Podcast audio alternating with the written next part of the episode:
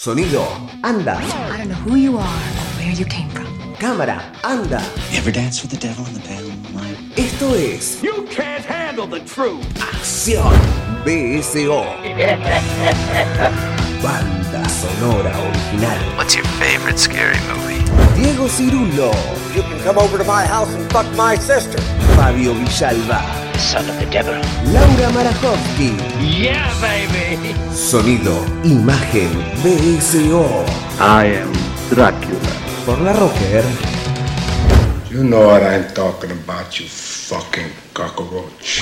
BSO. Banda sonora original. Frankly, my dear, I don't give a damn. How do you do, ladies and gentlemen? My name is Alfred Hitchcock, and this is Music to be Murdered by.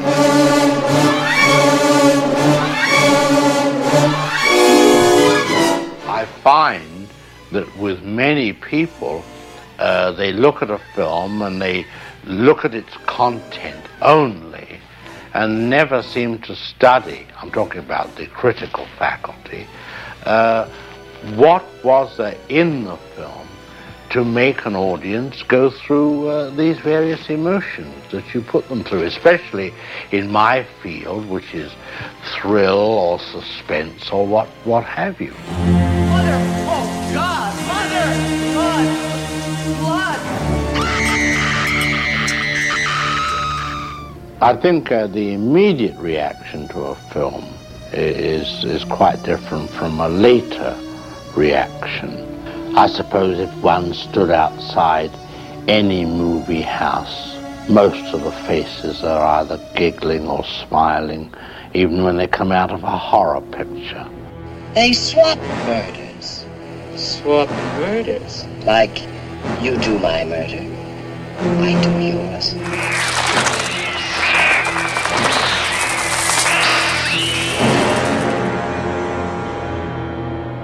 People say to me, Mr. Hitchcock, why don't you make more costume pictures?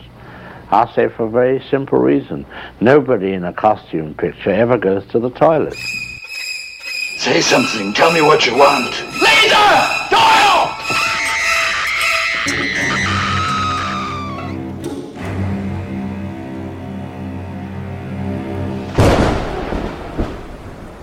I know we're only human.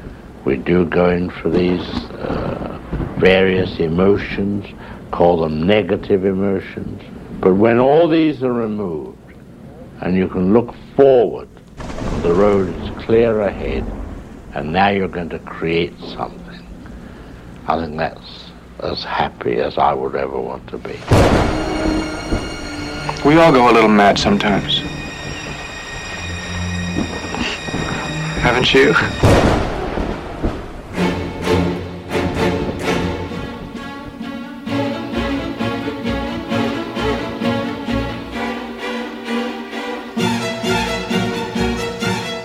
Señoras y señores, bienvenidos a una nueva entrega de Banda Sonora Original. Estamos detrás del micrófono sonriendo.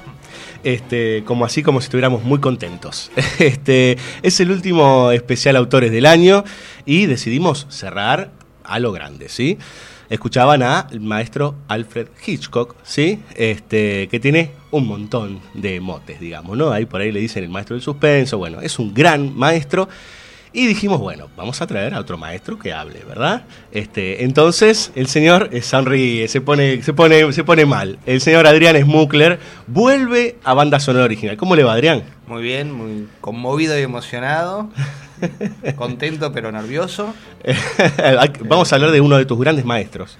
Eh, Yo creo que vamos a hablar de- del non plus ultra. Del, del maestro de mae- digamos, de, de- yo creo que el mejor director de la historia del cine.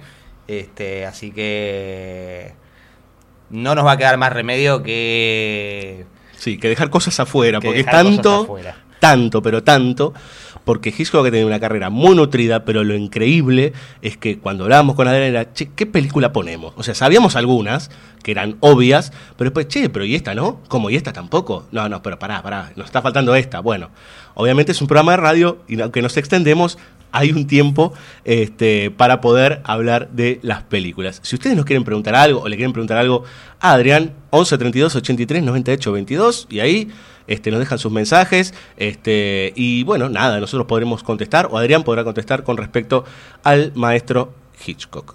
Eh, también mensajes arroba larrocker.com.ar o en Facebook o en Twitter, ahí estamos también. Bueno, Adrián, no sé qué te parece, pero yo arrancaría directamente con películas o porque no, sé ni por dónde empezar por Hitchcock, es muy difícil. Este, eh, a ver, es, es, el siglo XX Hitchcock, no sé cómo explicarlo. Este, es un tipo que encima fue reconocido como, no tardíamente, pero cuando su carrera estaba ya avanzada, digamos. Un personaje muy especial que después se convirtió casi como en una estrella, este, que inclusive presentaba capítulos de otros, con el famoso Alfred Hitchcock presenta y demás. Lo cierto es que arrancó con el cine mudo, digamos, y terminó prácticamente a mediados de los 70 o principios de los 70. Uh -huh. eh, vamos a arrancar con la primera película, directamente, y ahí ya nos vamos a ir dando cuenta un poco eh, la mirada de Hitchcock y los temas particulares que siempre van repitiéndose o que, que siempre Hitchcock va eh, hurgando un poco más o encontrándole algún otro perfil. La primera película de la noche es Intriga Internacional, señores. Eh, 1959, Cary Grant. Eh, bueno, ¿por dónde empezar con Intriga Internacional? Este, un hombre común, de a pie, que se encuentra en una situación extraordinaria, digamos. Uh -huh. este, en los primeros cinco minutos de película nos damos cuenta que este señor, que es un señor que está eh, trabaja en una agencia de publicidad o algo por el estilo, es un tipo bastante importante, por decir, y que vive muy a full. Este, de repente, por un equívoco, este, casi podríamos decir por azar, este, el tipo levanta la mano, lo identifican con otro, este, y se mete en una aventura interminable, digamos, en donde hay espías, está el FBI, digamos. Bueno, este, ¿qué pasa con todo eso, Adrián? ¿Cómo es este, este hombre de a pie que de repente se termina convirtiendo en una suerte de héroe, podemos decir? Sí, bueno, recién antes de empezar comentábamos que era muy difícil inclusive también ordenar las películas que habíamos elegido. Sí, señor. Este, porque inevitablemente, bueno, cuando hay un autor hay una mirada, eh, cada película... Eh, más allá del tema más inmediato que plantea, lo plantea siempre desde una determinada perspectiva.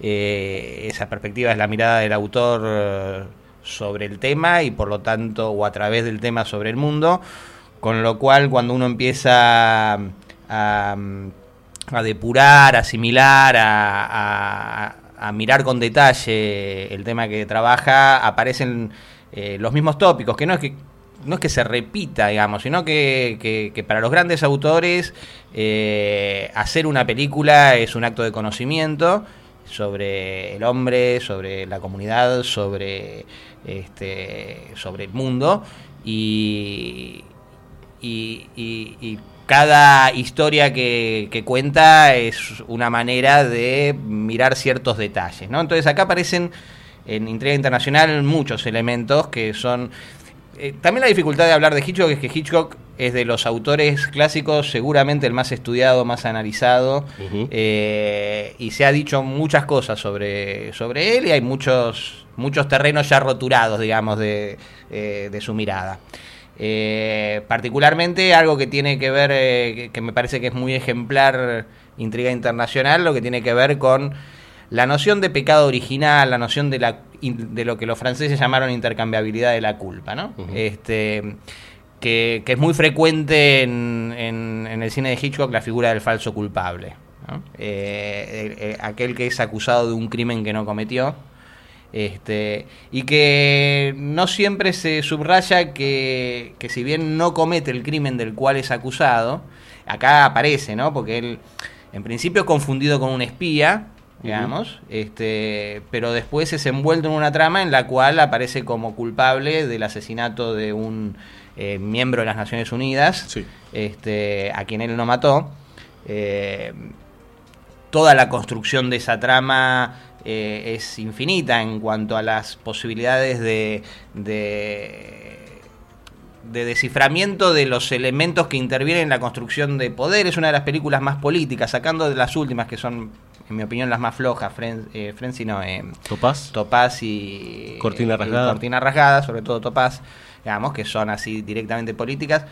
esta, en forma de divertimento, en forma de película ligera, liviana, trabaja sobre elementos claves de la construcción de poder, así como Vértigo también, en relación a la, al manejo de, de- de los mecanismos de la representación, eh, pero acá directamente con una trama eh, que involucra a los servicios secretos, es una película de espionaje que de alguna manera enmarca eh, toda la serie de, de- de James Bond en, en- en adelante de todas las películas de espionaje ligeras, por así decir, que, que- que se remontan también a los 39 escalones este, y a las otras películas de, de espías de, de Hitchcock, que son momentos en los que Hitchcock también se plantea en la superficie de una forma liviana, pero la película es muy, muy densa, ¿no? Esa liviandad le permite trabajar con, con elementos muy potentes. Entonces, lo que tiene que ver acá con, con esta noción de, de pecado original, de la intercambiabilidad de la culpa, digo, se articula en, en las películas de Hitchcock en que la razón, más allá de la intervención del azar, que suele estar presente, por la cual el personaje es envuelto en esa trama, tiene que ver con sus fallas constitutivas, habitualmente, ¿no? Entonces acá, eh, vos decías, bueno, es un hombre común, un hombre que le va muy bien como publicista, este, pero que es presentado eh, de una manera, uno podría decir es como el hombre sobreadaptado, el hombre de la multitud, el hombre que no tiene problemas, el hombre que funciona bien en la sociedad. De hecho, la película empieza con multitud de gente que va yendo y viniendo hasta que aparece finalmente Cary Grant, digamos, ¿no? O sea, hay mucha gente dando vueltas lo que sería en el centro este, y edificios gigantes. Bueno, la película empieza con un edificio gigante espejado, digamos, muy típico de, de donde hay mucha gente, muchas oficinas, mucho que tiene que ver con esta con este entorno, a ver, laboral, capitalista, digamos, y todas estas cuestiones. Sí, sí, del hombre moderno, de la sociedad moderna, que vos decías, bueno, el- los títulos son de Saul Bass, casi seguros, no, Sí, no sí, lo, lo son- chequeé, pero Sí, son muy interesantes porque vos, vos decís este, vi- este,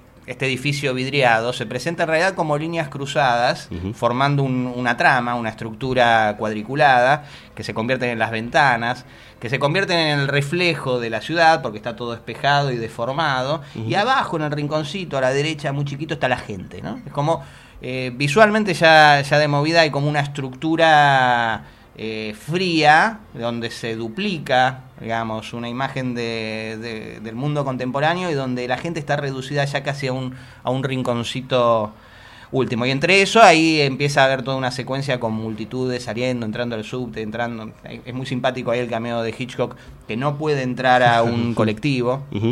Digo, también es muy simpático porque esa imposibilidad de entrar al transporte público, digamos, este, eh, hace simetría con todo un juego que hay con eh, usurpaciones del taxi a lo largo de la película, este, que primero también eh, empiezan como, como gag y después se transforma en otro elemento. Digamos que lo que le sucede a, a- a Roger Thornhill, digamos, es básicamente eh, la caída en espejo, digamos, de, de- esa superficie en la cual está totalmente despersonalizado, donde no tiene compromiso con nada, donde hace, eh, convierte esa falta de compromiso en, en, eh, en método de supervivencia, está como flotando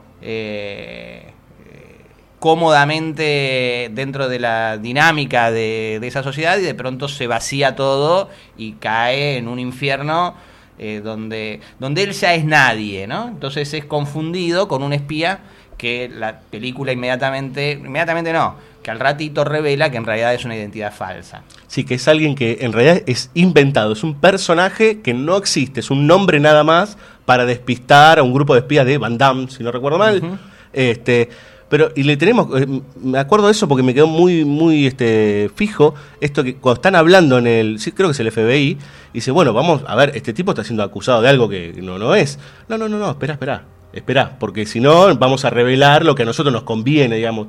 Eh, justamente con esto que hablabas de la, de la cuestión del poder, digamos, ¿no?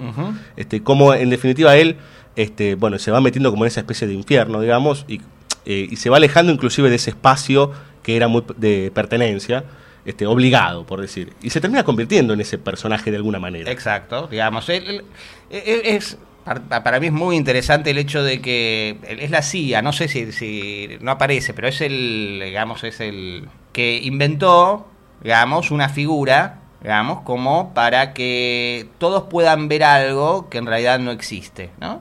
Este, y él, que es nadie, empieza a, eh, caer en ese, en ese lugar, que es un lugar controlado por el poder para eh, ejercer sus funciones, digamos. ¿no? Es decir, que hay como una especie de ese cuadriculado que veíamos al principio, uno podría verlo como metáfora de eh, las figuras que- que el poder, el sistema, como lo queramos llamar, establece como para colocarnos a cada uno en un determinado Un entramado, digamos. Y lo interesante es que, que él termina adoptando esa falsa identidad, se termina haciendo cargo de esa falsa identidad porque no logra convencer a nadie de que es otra cosa de lo que es y de que eh, y, y- y que esa trama que él de pronto descubre nadie está preparado para verla porque están todos condicionados para ver algo que está construido y que el poder se sostiene sobre la base de eso. Entonces, hay como una idea de despersonalización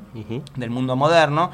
Digamos, yo creo que uno de los ejes temáticos que no sé si está tan subrayado en Hitchcock es el tema de la identidad este, y de la fragilidad o la, o la delgada película o el borde del abismo que tenemos siempre con relación al mal, ¿no? Siempre los personajes, este personaje común, está de pronto envuelto en una situación en la que el mal emerge con una potencia este, eh, totalmente imprevisible.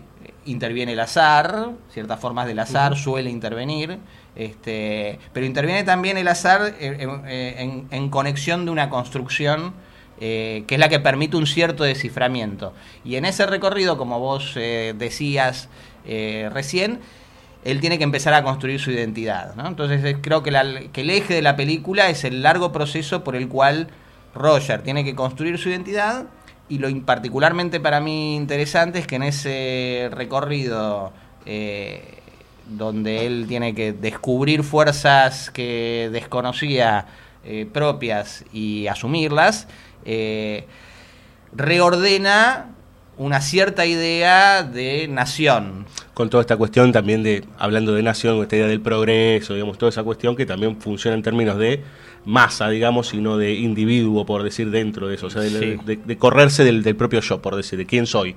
Exacto. Eh, Por eso digo que, que es interesante que el reconocerse, el poder construir el yo no es aceptar el lugar que la sociedad le asigna, sino el construirlo y en esa construcción romper la lógica de ese esquema, digamos, ¿no? Eso es lo que me parece particularmente rico de la película. Ahora, aparte, hay algo. Él en un momento, eh, gran parte de la película, y esto es una estrategia que Hitchcock usa bastante, es que el espectador sabe más que el propio personaje.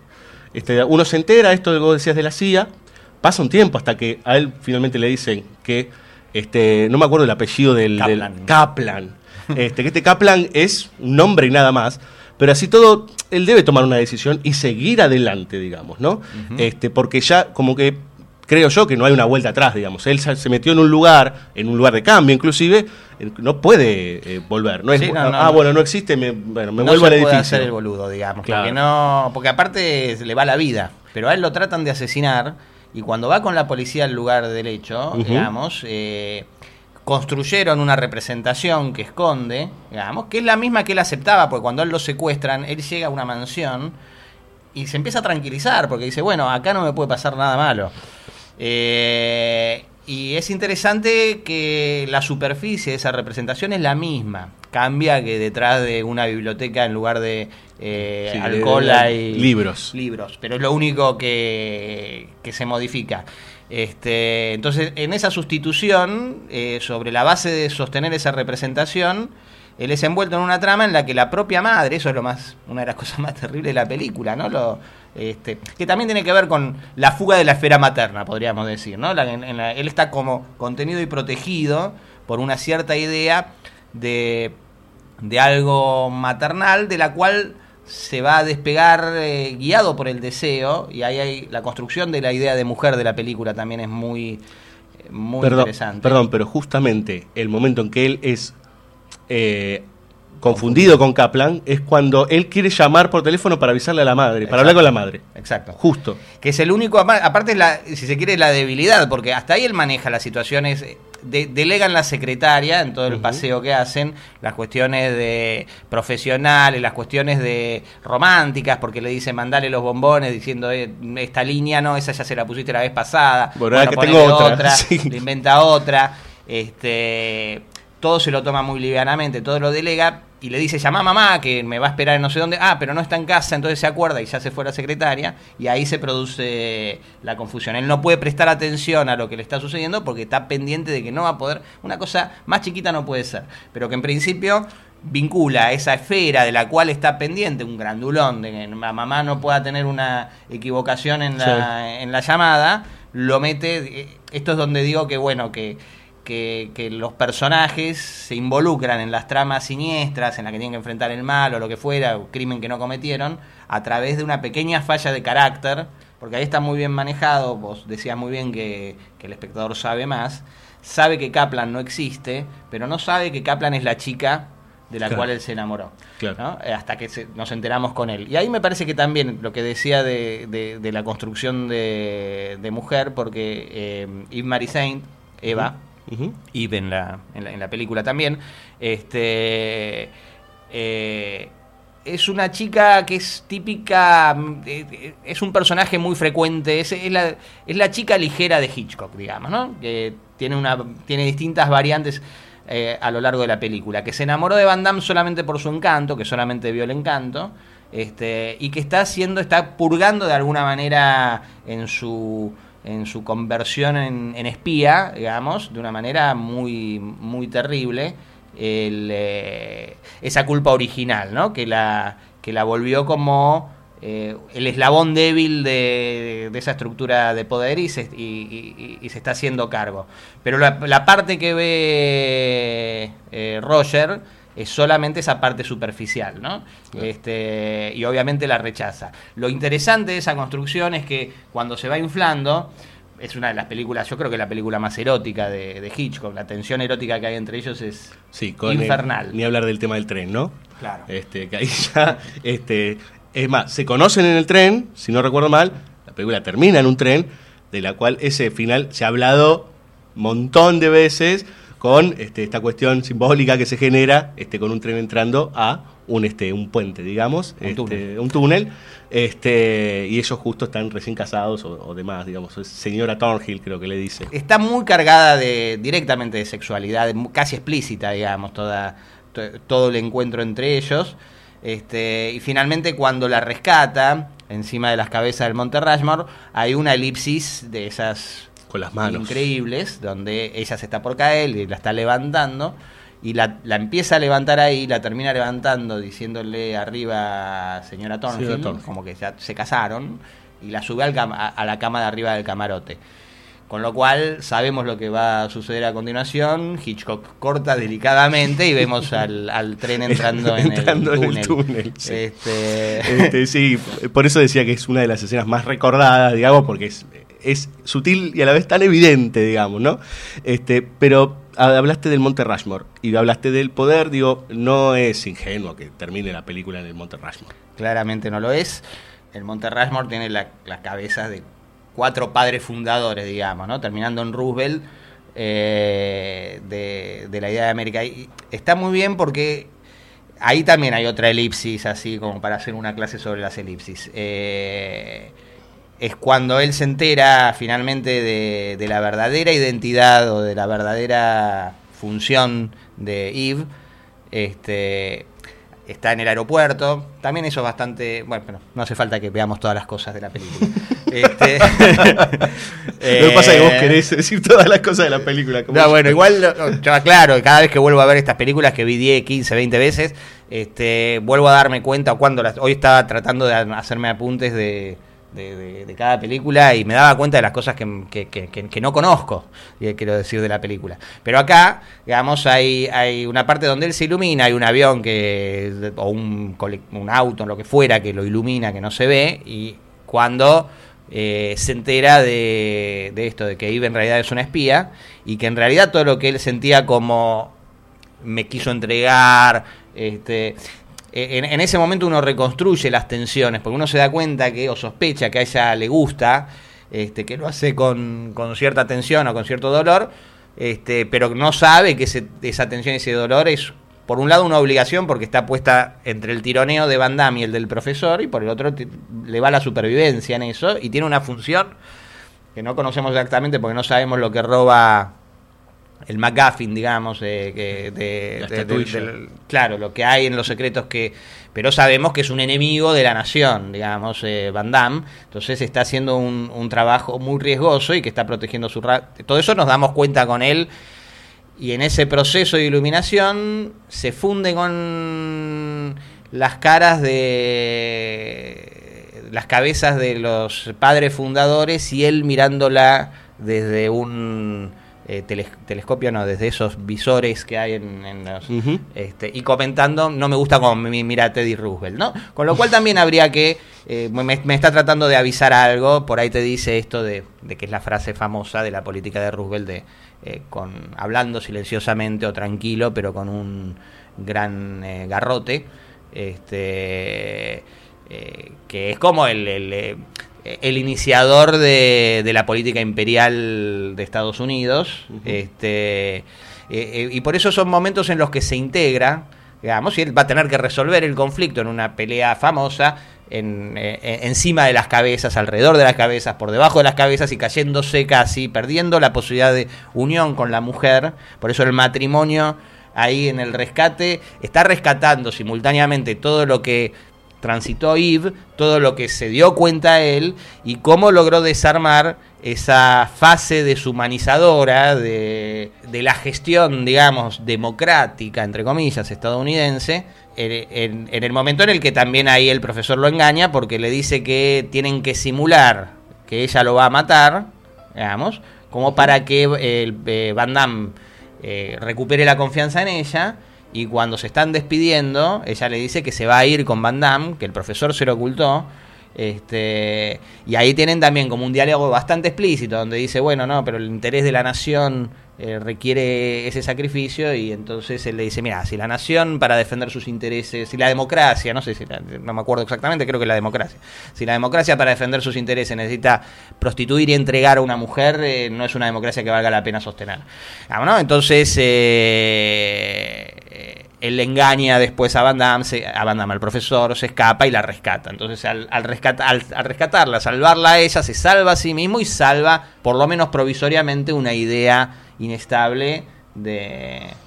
El famoso plano que cae la, poder, la estatuilla ahí, queda ahí un microfilm o algo así, que no sabemos qué es en realidad, pero Claro. que es importante para el destino, digamos, de la nación, y que su efecto está conectado con el destino de él, digamos, porque él automáticamente también se salva en esa escena. Claro. Que tampoco es casual que haya un abismo, digamos, ¿no? Y toda No, esa no, cuestión. Claramente. ¿Tiene algo más para comentar? ¿Quiere ir a escuchar un poco de música? Sí, me imagino que hay mucho más, pero... Podemos escuchar un poquito de música si dejamos Bueno. espacio para... Dale, perfecto. Imagínense todo lo que viene, señores. Eh, vamos a escuchar, bueno, me parece que en este capítulo lo vamos a escuchar hasta el hartazgo, porque Bernard Herrmann es casi como sinónimo de Hitchcock, ha estado en una gran cantidad de películas, vamos a escuchar de otros autores también, pero en esta ocasión compuso la banda sonora de Intriga Internacional, en inglés es North by Northwest, ¿sí? También se conoce como, in- eh, ¿cómo es? Como la muerte de los talones, ¿no? Con la muerte en los talones. Bien, eh, vamos a escuchar la obertura, o sea, el comienzo de la película, justamente compuesta por Bernard Herrmann.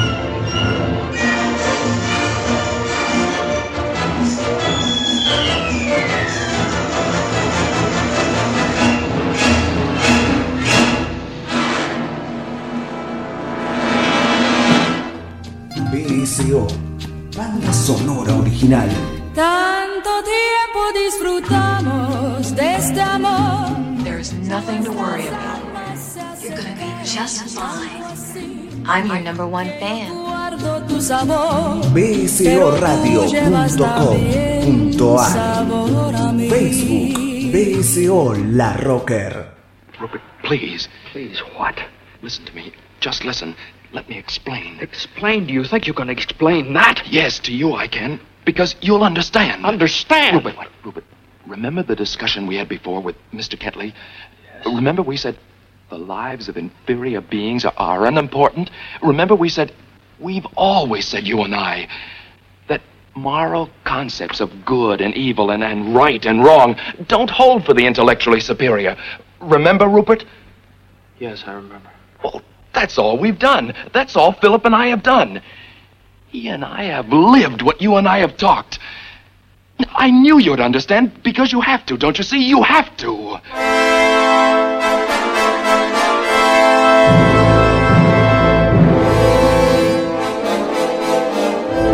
Bien, señores. Eh, recién escuchábamos una frase bastante compleja y creo que es como toda la película, que es La soga de 1948. La frase decía, los conceptos del bien y el mal para la gente con gran cultura, bueno, como que no son tan así.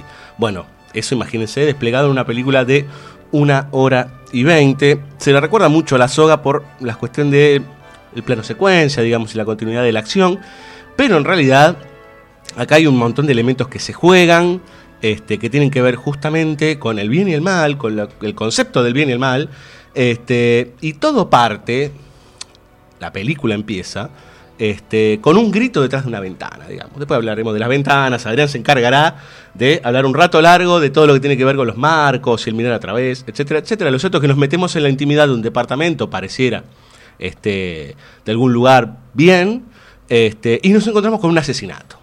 Ese es el punto de partida. Nosotros espectadores y los dos asesinos de este muchacho somos los únicos que sabemos de este muerto, digamos, ¿no? David, si no recuerdo mal. este, y a partir de ese momento, bueno, ¿qué pasa? Para mí es como toda una danza macabra esta película, este, pero eh, ¿qué sucede a partir del momento que nosotros, solo nosotros, y los dos protagonistas sabemos que han cometido un crimen? Eso trata de saber hasta cuándo sabemos nosotros como espectadores, como decíamos Sí. antes. Sí, sí, sí. Es una película mucho más compleja de... Muchas veces, claro, vos decías, ¿no? Se, se la recuerda por el plano secuencia, que en general eh, Hitchcock eh, se lo suele reducir a, a- a estos motes, como vos decías, maestro del suspenso y, y- y demás, eh, como si, si pudiera ser maestro del suspenso, maestro de la puesta en escena, sin conocer en detalle cómo funciona eh, eh, la psicología humana, cómo funciona el espíritu, cómo, cómo funciona el espíritu del hombre, digamos, este, eh, que es al cual se suspende, digamos, ¿no? Le- Como si la suspensión que implica la palabra suspenso no fuera la suspensión de, de todo el sistema de expectativas, de todo lo que se transfiere, digamos, en, eh, en la pantalla y fuera simplemente un recurso técnico como quien aprieta eh, o, suelta algún botoncito. Eh, sí, de- describías muy bien el, comienzo, digamos, ¿no? Eh, vemos una calle de, un barrio de clase alta, digamos, desde arriba, este, y se escucha un, un grito ahogado mientras la cámara se acerca a una ventana cerrada. Inmediatamente pasamos a un primer plano conjunto, un plano pecho conjunto de, de tres personajes donde dos están ahorcando a uno. En principio, lo, lo primero que vemos es que hay como un tem, digamos, son dos eh, amigos, digamos, eh, Philip y Brandon. Este, uno Pareciera, ¿no? Porque Justo dijiste amigos y dijiste como amigos. Bueno, ¿hasta qué punto también? Sí, digamos, yo, ah, también ese es otro de las que se puede que, que puede derivar en una comodidad, el tema de la homosexualidad de Philip y Brandon, ¿no? Porque están marcadamente, digamos, tienen una relación eh, dudosa en esos términos, pero no está puesto en primer término me parece por varias razones y me parece que también convendría sacar la cuestión de la homosexualidad de la cosa genital, digamos, de que sean putos y que sea el problema, digamos, ¿no? No, no pasa por ahí. En todo caso pasa por una cosa homoerótica en el sentido de el deseo completo por esa otra persona que es igual a mí, digamos, eh, y con eso alcanza y me parece que con- no solamente alcanza, me parece que esa es una dimensión más interesante. ¿No? Porque ahí está el dato de que Brandon estuvo en pareja con, con Janet, este, eh, antes que Kenneth y antes que David, o sea, hay una cadena de, de ex eh, parejas de, de Janet, que igual uno podría creerlo. No, hay muchos momentos en los que sí claramente parecen homosexuales en todos los alcances del término, este, y está trabajado con, con cierta sutileza, pero esa ambigüedad me parece que es un poquito más que la cosa bueno en la época, una película mainstream, este, era difícil plantear eh, me parece que en todo caso, si esa es el- la limitación, es una limitación que nutre a la película, no que la atenúa, ¿no? Claro. Me, me parece que si el problema fuera que son gays, eh, pero sí claramente hay una atracción de uno hacia el otro, así como Brandon está clara, se siente claramente atraído por la figura de Rupert, que es el, profesor, James Stewart, este, y, y, y lo que decía es que tras el asesinato inmediatamente vemos una, una disparidad completa en cómo cada uno absorbe entre Philip y Brandon y que se va a ir prolongando y que le va a dar atención a toda la primera parte de la película, hasta el final, digamos, ¿no? Pero hay, promediando la película hay un- uno de los virajes habituales que hace Hitchcock en el punto de vista, más sutil que en otras, porque son personajes que ya están integrados, este, pero que inicialmente se le da al espectador una atención muy fuerte. El que padece lo que acaba de hacer, que Philip, el débil, digamos, el que estaría enamorado de Brandon, digamos, o dominado, poseído por Brandon, Que se nota que la está pasando mal durante toda la película. la pasa mal durante toda la película y no hace más que crecer y esa polarización con Brandon que tiene una cosa gozosa de, de- con relación al crimen que trata de que también lo pierde no porque eh, lo que lo pierde a Brandon es el exceso en, en lo que él llama los toques no los eh, los detalles con los cuales trata de adornar lo que él considera una obra de arte que es el asesinato de un ser inferior De hecho, perdón, pero cuando lo matan y después lo depositan en esa u- ya con todo lo que significa, ¿no? Ponerlo en esa urna y demás, eh, él va y se prende un cigarro. sí Casi como, casi como si hubiera tenido un acto sexual, digamos, ¿no? Exactamente. Él se prende el pucho y encima está sonriente, como diciendo, qué bien que la pasé. Claro, es ¿no? como su, su primera vez. Exacto. Digamos, su primera vez y claramente está manejado de, de esa forma, ¿no? Es como que. ¿No? Como que empieza a disfrutar y a ver el mundo desde ese lugar en que lo coloca el hecho de haberse puesto por encima del bien y el mal, algo que él había teorizado, después nos vamos enterando, y que al haberse colocado por encima le hace ver el mundo de otra forma. Y Philip lo empieza a padecer. Y la tensión se produce en eso. Entonces el, el- el espectador tiene ese doble punto de vista como para hacer anclaje. ¿no?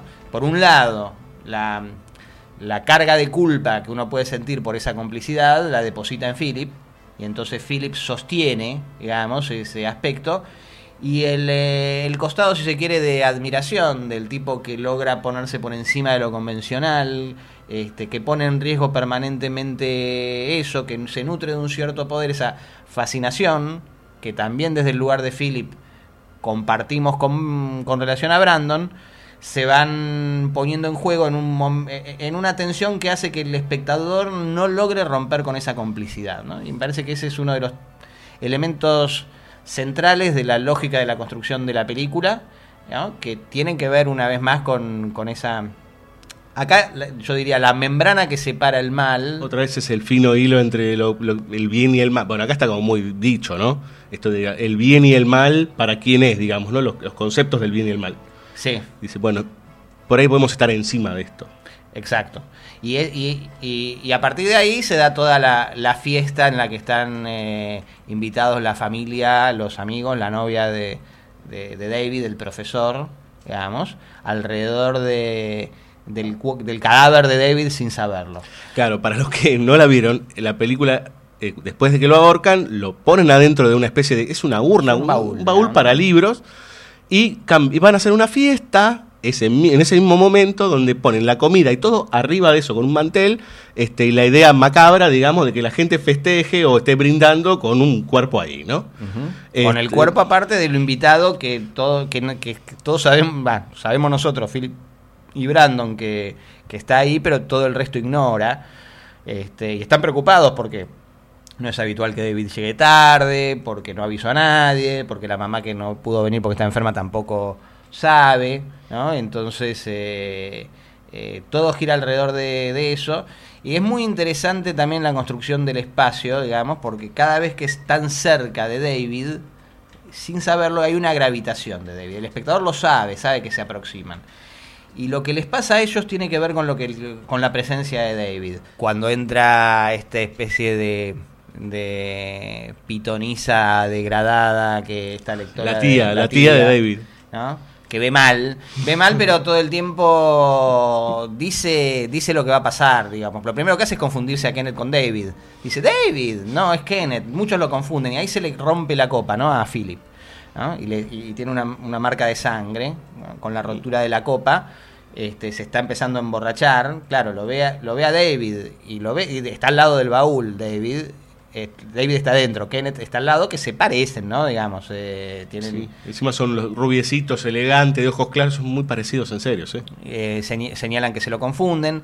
Eh, Brandon arma eso como una especie de altar sacrificial, lo dice de esa forma. La empleada se queja porque es chiquito, porque es raro, porque, porque no, no da, porque con las velas queda algo extraño, queda claramente como si fuera un... Sí, sí, parece un altar, de, sí, sí, totalmente, algo religioso parece, ¿no? Eh, me había quedado con la idea de, porque no- nos quedó ahí, nos empezamos a meter con los personajes, eh, con la erupción de- primero del profesor, digamos, el profesor es un personaje central, Sí, sí. sobre todo en la forma de pensamiento este, de uno de los personajes, de uno de los asesinos, este, pero me quedé con la frase, matar es el privilegio de unos pocos. Sí.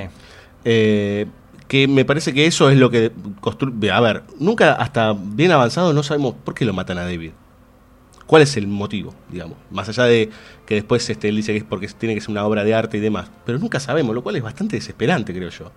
Sí, digamos, no hay motivo, digamos, ¿no? El motivo es el motivo es ese, porque también el motivo es construir una obra de arte, ¿no? Brandon dice al principio eh, matar puede ser tan satisfactorio como crear, ¿no? Que de hecho eh, est- est- estamos en un contexto de, de artistas, ¿no? Eh, eh, es decir que hay distintos y, y, Rupert, el maestro, sería como una especie de de maestro crítico, diga, de crítico, ¿no? de, pensador, de ensayista, digamos, que también es un editor. Es decir, en general es un contexto de salvo Philip, digamos, de, de, de la gente que rodea la creación artística pero que no la ejerce. Y el único que la... que ni siquiera es el que la ejerce, porque las manos que matan al, a David son las de Philip. Digamos, ¿no? no es Brandon. Porque ese. Bueno, eso es tremendo. Me Brandon acordar. es incapaz de destapar la. Ahí también hay una cosa particularmente. No, pero este, justo el, de. Bueno, él hay un momento que cuenta una anécdota muy divertida. Dice cómo mataba a los pollos. Sí. No, es mentira. Este, y el tipo, particularmente, es como un especialista en matar gallos. O sea, sabe estrangular, digamos, ¿no? Como que hay algo ahí que tiene un don, por decir. Este, que- Sí, digamos que, que- que también opera, digamos, hace cosas. Claro. Entonces ahí, lo- ahí, fascinado por la figura de Brandon, se llegó. Eso es muy claro desde el principio, digamos, que él cae en eso. eh, dejándose llevar por la fascinación de Brandon. Digamos, y le, le trata de poner límites a la fascinación de Brandon, pero no puede, le dice, te tengo miedo. Este, estoy fascinado por vos, se lo dice directamente, puntualmente, ¿no? Cuando se trata de... de- eh, cuando el otro le dice, ponete la pila, porque acá nadie, eh, digamos, va, va a detenerme. Este, y ahí también es la, la posibilidad de que, de que Brandon en su satisfacción este, perversa eh, eh, expanda, digamos, el, el crimen, es como, eh, como, como la intención y lo que lo pierde, digamos. Pero decía, bueno, eh, Brandon ni siquiera puede abrir la botella de champán, ¿no? Está, se queda como dos minutos tratando de abrirla y el otro se la abre ahí cuando se pone se pone las pilas, es decir que en Philip hay una sensibilidad que cuando lo hace ver el, el crimen que cometió lo derrumba, digamos, lo derrumba sin, sin posibilidad eh, de retorno.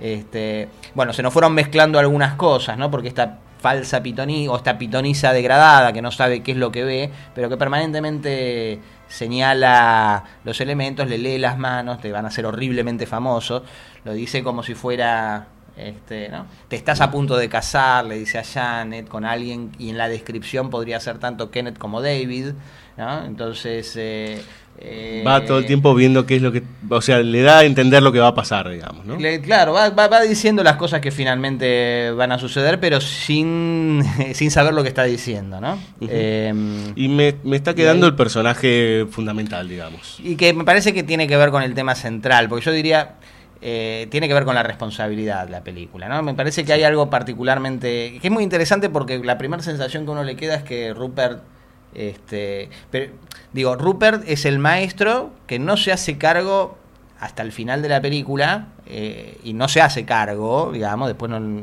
eh, no se termina de, de asumir el peso que tienen eh, los conceptos que, que despliega, digamos, ¿no? Este, la crítica con Brandon, que le hace Brandon, es él habla mucho, pero no se animaría a hacerlo lo que nosotros hicimos. Que no se da cuenta que tampoco él puntualmente lo hizo, sino que armó, digamos, y funcionó como manager, ¿no? Este, lo que le dice Rupert está bien, digamos, ¿no? Eh, hay algo en mí que me lo impidió, que yo nunca lo hubiera hecho, pero no hizo otra cosa que eh, ex- eh, que hablar de más, digamos, podríamos decir, eh, de hablar mal, digamos, ¿no? De, eh, es interesante porque ahí desde un lugar muy muy sencillo le pone el límite eh, el padre de David. Ah, cuando Eh, hablan de Nietzsche. De Nietzsche y de Hitler, ¿no? Porque no me acuerdo si Godard o Rivet, alguno de ellos había dicho que era la mejor película sobre el nazismo. A mí por ahí, bueno, es una un poco un- una exageración, pero tiene que ver con el, con, con- con el fundamento, con cierto fundamento de cierto aspecto, sí, de, en todo caso del... Claro, porque hablan de la, elevación del hombre, hablan de cuando se está por encima de lo que son las convenciones. Y le dice, ¿qué? ¿El superhombre? ¿Nietzsche? Y el padre dice, "Sí, Hitler, como diciendo, o por, por este, como lo que viene después es Hitler, digamos, como toma el concepto, digamos, ¿no? Claro, y que lo que le contesta Brandon es que, bueno, el problema de Hitler era que eran una masa de, de bestias, este, pero no estaba el problema en el concepto. ¿no? El que alguien superior, pero está el problema de desde qué lugar, ¿no? Desde qué lugar vos definís este, que sos superior a otro. ¿no? Este, cuando, te, cuando te regís aparte por la pura razón. Y cuando no podés distinguir eso que hay en él que le permite no haberse convertido en Brandon, no lo, no, yo creo que no lo libera de responsabilidad. Este, inclusive hay una parte que es muy terrible cuando él le dice, pero ustedes lo mataron y yo me voy a encargar de que lo- vayan a la silla, ¿no? De, de que paguen por la muerte. Hay como una, exa- un- una exaltación, digamos, donde uno parece que no puede evitar compararlo con eso que rechaza en Brandon, ¿no? Más allá de que después queda totalmente abatido. ¿no? Lo que es muy lindo, digamos, en ese cierre, muy lindo, digamos, muy... Muy terrible. Sí, no, pero digo, lo que, lo que es muy refrescante, justo siento el, el fresco que viene de la ventana, es cuando finalmente para denunciarlos pega los tres famosos tiros al aire y se abre la ventana, digamos, y uno ahí siente el sonido de la calle, de la multitud, de lo que se empieza eh, a hablar, como si fuera una bocanada de aire fresco que, que- que- que entra en ese, en, en ese espacio viciado por el alcohol, los cigarrillos y el crimen, digamos. Es una descompresión está- también, Es digamos. claramente una descompresión y en- se pone a tocar en el piano Philip mientras esperan que llegue la policía y se empieza a escuchar los ruidos y la sirena y demás. Y es como si ese ruido viniera desde la calle, digamos, a, a- a ajustar cuentas, digamos, ¿no? Con, con esa estructura y con... a- no digamos a echar luz. Toda la película transcurre en el ocaso, eso técnicamente fue muy complicado de, de realizar porque da toda un ventanal. Es un ventanal que domina desde arriba sobre la ciudad. Digamos, todo eso obviamente tiene una potente carga simbólica. Este, y entonces en, en esa restauración del orden, no digamos que se redime o que se termina de redimir necesariamente Rupert, mucho menos sus teorías, pero sí claramente encuentra un límite. Digamos, un límite que es puesto por esa figura del padre de David, desde un lugar sensible, de la preocupación de un padre débil, digamos, por el, por el hijo, este, y de lo que viene desde la calle, ¿no? Muy bien. ¿Le parece escuchar música? ¿Cómo no? Muy bien. Pasamos ahora sí de Bernard Herrmann a Dimitri Tiomkin, ¿sí? Otro grande también que trabajó bastante con Hitchcock. Vamos a escuchar, en realidad hay un tema La soga prácticamente no tiene música. Eh, tiene alguna tonadita por ahí dando vueltas en las manos de Philip, justamente, pero nada más. Entonces, ¿qué hacemos? Bueno, vamos a aprovechar música de otra de las tantas películas de Hitchcock. Vamos a escuchar una suite de extraños en un tren que compone justo la obertura y el final de la película de Alfred Hitchcock.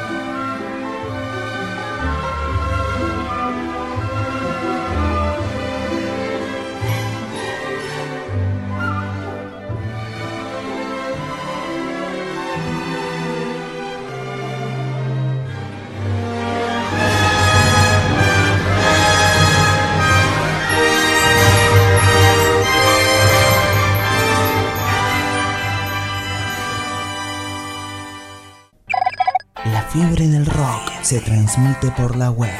Llega a vos y te convierte en un pasajero. La Rocker, levantándole la temperatura a la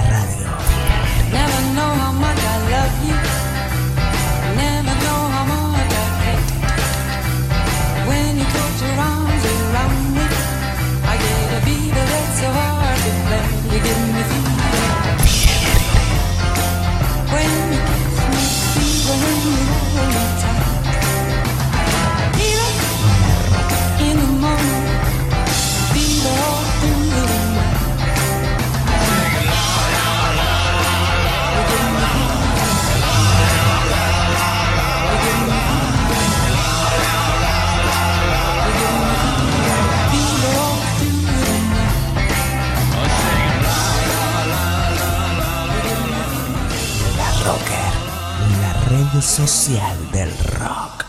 Intertexto. Tu emprendimiento necesita una mano. Necesita una mano. Intertexto. Consultora cultural. Te simplificamos la vida administrativa, contable, impositiva, de organización financiera y de gestión. Intertexto. Intertexto. Si tenés un emprendimiento cultural, llámanos 53682696. 53682696 o visitanos en intertexto.com.ar. Intertexto, consultora cultural. Descubrí el hosting ideal para tu sitio y sumate a la plataforma de servicios más avanzada de Latinoamérica, elserver.com. Elserver.com. Web hosting profesional. Prendas personalizadas. Bajo Mundo. Facebook.com. Barra Bajo Mundo Ropa. Caótica Estudio. Lo que quieras diseñar, lo que quieras crear, lo que más te guste. No nos importa dónde vivas. Caótica Estudio. Tarjetas personales, flyers, volante, papelería, pósters, banners, dípticos, trípticos, logotipos, marcas. Caótica Estudio. Caótica Estudio arroba hotmail.com. Facebook.com barra Caótica Estudio. Queremos que nos elijas. Siempre. Recuperemos el Cine Teatro Urquiza. Parque Patricios de pie. Por la arquitectura, la cultura y nuestra identidad barrial. Firma, apoyá, resistí. Búscanos en Facebook. Cine Teatro Urquiza. En Twitter. Cine Urquiza. Cine Teatro Urquiza. Parque Patricios de pie. Voodoo Tech. Diseño y soluciones para empresas. Creamos tus herramientas. Desarrollo de aplicaciones a medida. E-commerce. Sitios web. Damos soporte a tus proyectos. Equipos, redes, servidores, hosting. Voodoo Tech. De corta o o d o o guion tech.com. Voodoo Tech.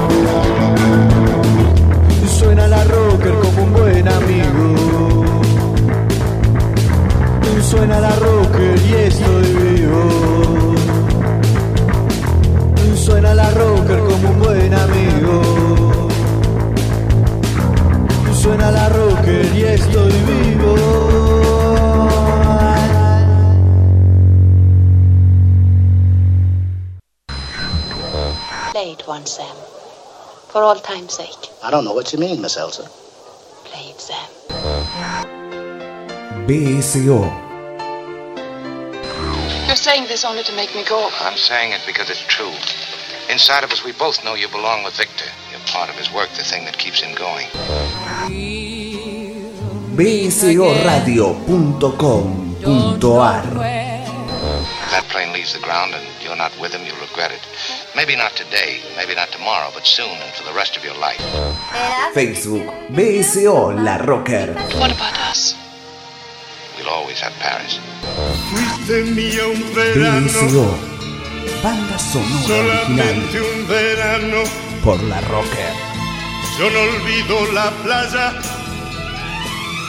y aquel viejo café.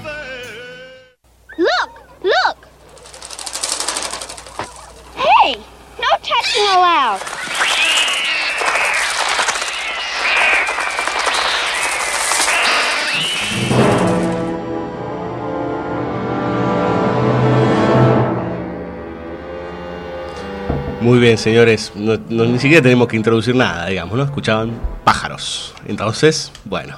Los pájaros, señores, 1963. Eh, bueno, Adrián, no sé, obra maestra, no sé ni por dónde arrancar con los pájaros, que es una verdadera genialidad. Eh, Hitchcock venía, si no recuerdo mal, de Psicosis, de la cual vamos a hablar más adelante. Este, y acá nos pone en una situación bastante compleja, digamos, en donde básicamente eh, encontramos una historia chico-chica para empezar, o lo que atina a hacer, y eso de repente se ve completamente envuelto en una situación incontrolable, digamos, ¿no? Y creo que es algo que después la película va a desplegar mucho, que es esta cuestión de lo que no se puede manejar, lo, lo que no se puede este, hacer. Ni siquiera creo, y esto me parece que vos lo vas a decir mejor, este, nunca sabemos bien por qué los pájaros atacan.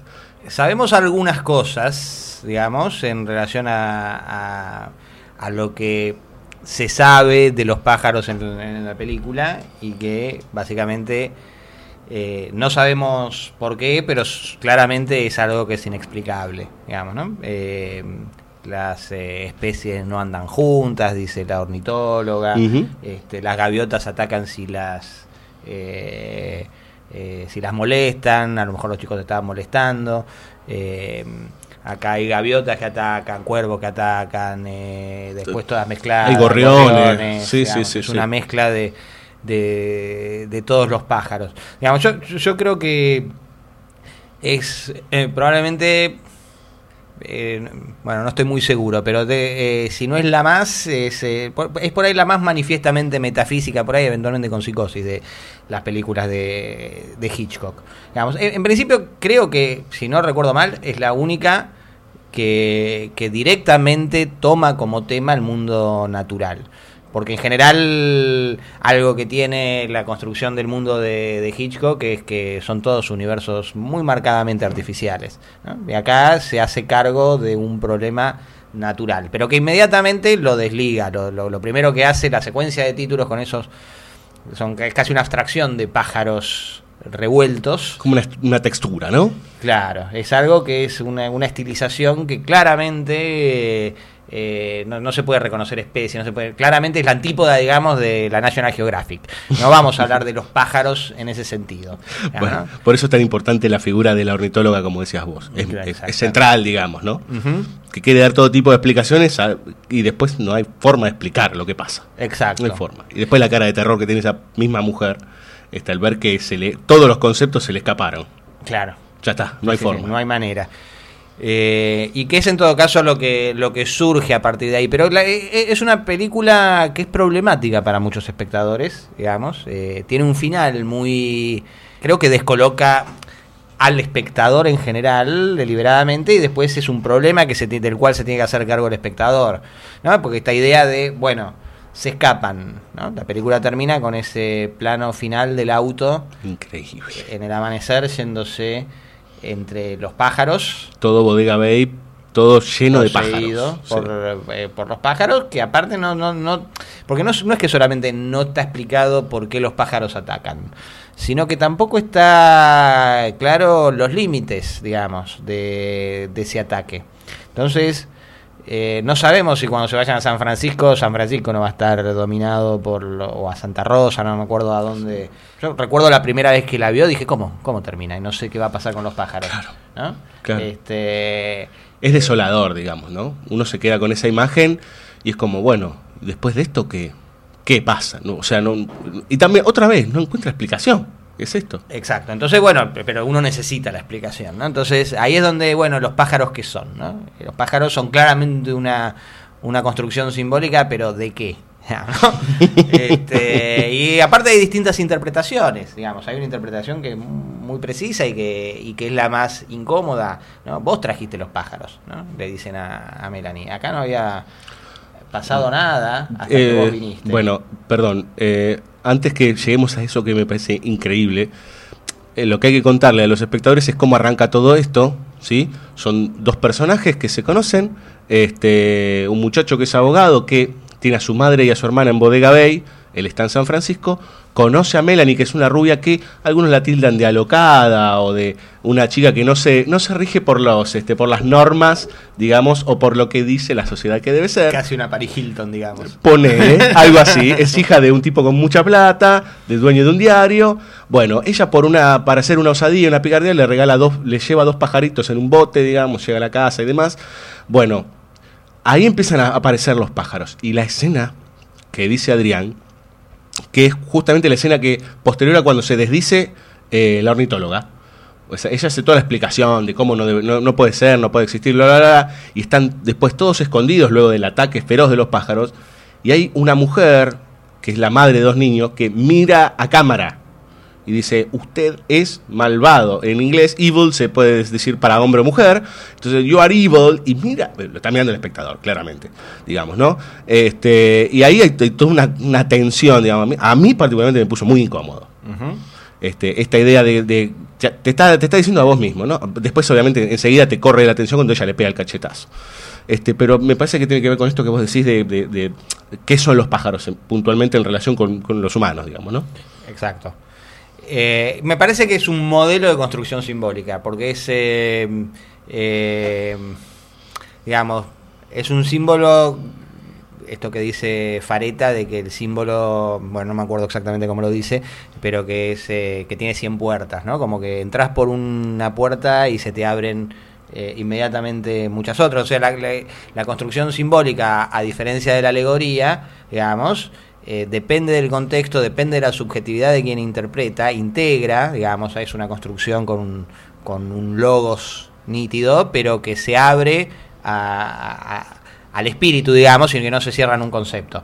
Eh, entonces, de alguna manera los pájaros son soporte simbólico, no digo de todo lo que queramos poner, ¿no? Pero que en definitiva uno dice, bueno, hay una construcción, hay una construcción que uno puede seguir para tratar de descifrar, digamos, ¿no? En principio de lo que decíamos recién, es casi una abstracción en los títulos, ¿no? Y es una amenaza, porque es, es mucho ruido, mucha, eh, es muy violento, porque es en blanco y, casi en blanco y negro, porque está totalmente eh, a contraluz los pájaros, entonces no, no, no, no se ven las especies, no se ven nada, se ven solamente como una especie de ruido molesto. Que en el primer plano de la película, cuando se abre después de los títulos, se ve eh, en San Francisco, se escucha el ruido y se ve que en el cielo están, hay una cantidad de pájaros. este, o sea que, que claramente el corte de estar en medio del ruido, del, del caos, digamos, de formal de los pájaros, eso queda ahí arriba en el cielo, gravitando sobre San Francisco, digamos. Este, Melanie viene caminando por la calle, mira los pájaros y hay un silbido de un chico, un chico no, no tiene, creo, por lo menos, o es un enano o es un niño, digamos, que le, le- la, la silba, digamos, este, ella sonríe, digamos, por el, el silbido, y obviamente el silbido tiene una simetría con el canto de los pájaros, con lo cual ahí ya hay un componente erótico que permite hacer la, la conexión que se desarrolla ampliamente en esa escena increíblemente maravillosa en, la veterinaria, en la que mm, él la reconoce. Nosotros no tenemos claro, le hace una pregunta, ¿no? Si tienen, si tienen lo- lovebirds, ¿no? Pájaros de, de amor, que los Sí. traducen como periquitos. Yo Sí, no sé o si son- eh, tortolitos. Tortolitos, ahí está. Ahí él la ve, él la reconoce. Nosotros vemos que la mira de una que cambia la mirada cuando ella se da vuelta, pero puede ser porque es muy linda y porque probablemente para el espectador contemporáneo, cuando ve una película de la década del 60 de Hollywood, no tenga la apreciación directa, pero claramente es una chica de clase alta, digamos, No, ¿no? sí, que claro. no es la empleada de la veterinaria. Yo, eh, ya desde, desde la forma de caminar, te diría yo. Exacto. Entonces ella le gusta, evidentemente, y se lo toma a la ligera y lo, lo empieza, para seducirlo, se hace pasar por veterinaria, y él que se da cuenta, sí nos damos cuenta que él se da cuenta que no es de la veterinaria, digamos, y cuando él le pide que le muestre un canario, ella no lo logra agarrar, ¿no? Este, o sea, ella está en un proceso de simulación en el cual está empleado como elemento de seducción porque le gusta ese tipo, digamos, a quien no conoce, digo, ¿no? Es, es un tipo que le gusta. O sea, claramente habla de un perfil de personaje que está construyendo Hitchcock. Este, se le, se le vuela el pajarito, podríamos decir literalmente. Este, y finalmente él lo devuelve, lo, lo captura y lo devuelve a la jaula. Y ahí hace, ahí anuda la construcción simbólica diciéndole vuelve a tu jaula dorada Melanie, Melanie Daniels, donde le revela simultáneamente que él la conoce y empiezan todo el debate y se, se transforma en una escena de, de, de careo, digamos, de juicio, donde él habla de ella, donde le dice que la, donde me conociste en la corte, digamos, este, él estuvo como ya ni siquiera sabe que todavía es abogado, en un juicio en el que le acusaron por una broma que hizo, de romper una ventana, no me acuerdo exactamente qué, pero una cosa claramente muy liviana. Este, y hay como una analogía de que deberías estar presa porque generas caos. Entonces eh, hay, hay una, una cosa en la que claramente lo que ella trae es eh, al pueblo, es un pueblo, digamos, conservado y conservador, digamos, eh, del cual él viene, que él expresa los valores del pueblo, él rechaza los valores de- modernos de la ciudad, digamos, y él viene a traer, es una de las pocas figuras masculinas del cine de Hitchcock, que por otro lado incorpora la, la figura de su propio padre ausente, digamos, que en ese sentido, eh, como el padre ausente es- o débil es una de las figuras, por eso la madre también siempre tiene tanto peso, o simétricamente la madre pesada, este, y el padre débil, esa función eh, de la ley del padre debilitada, digamos, en el cine de Hitchcock, pero en este caso incorporada, después se- se cuenta como figura que encarna, es uno de los pocos personajes masculinos fuertes, ¿no? Junto al John Connery de, de Marnie, Marnie.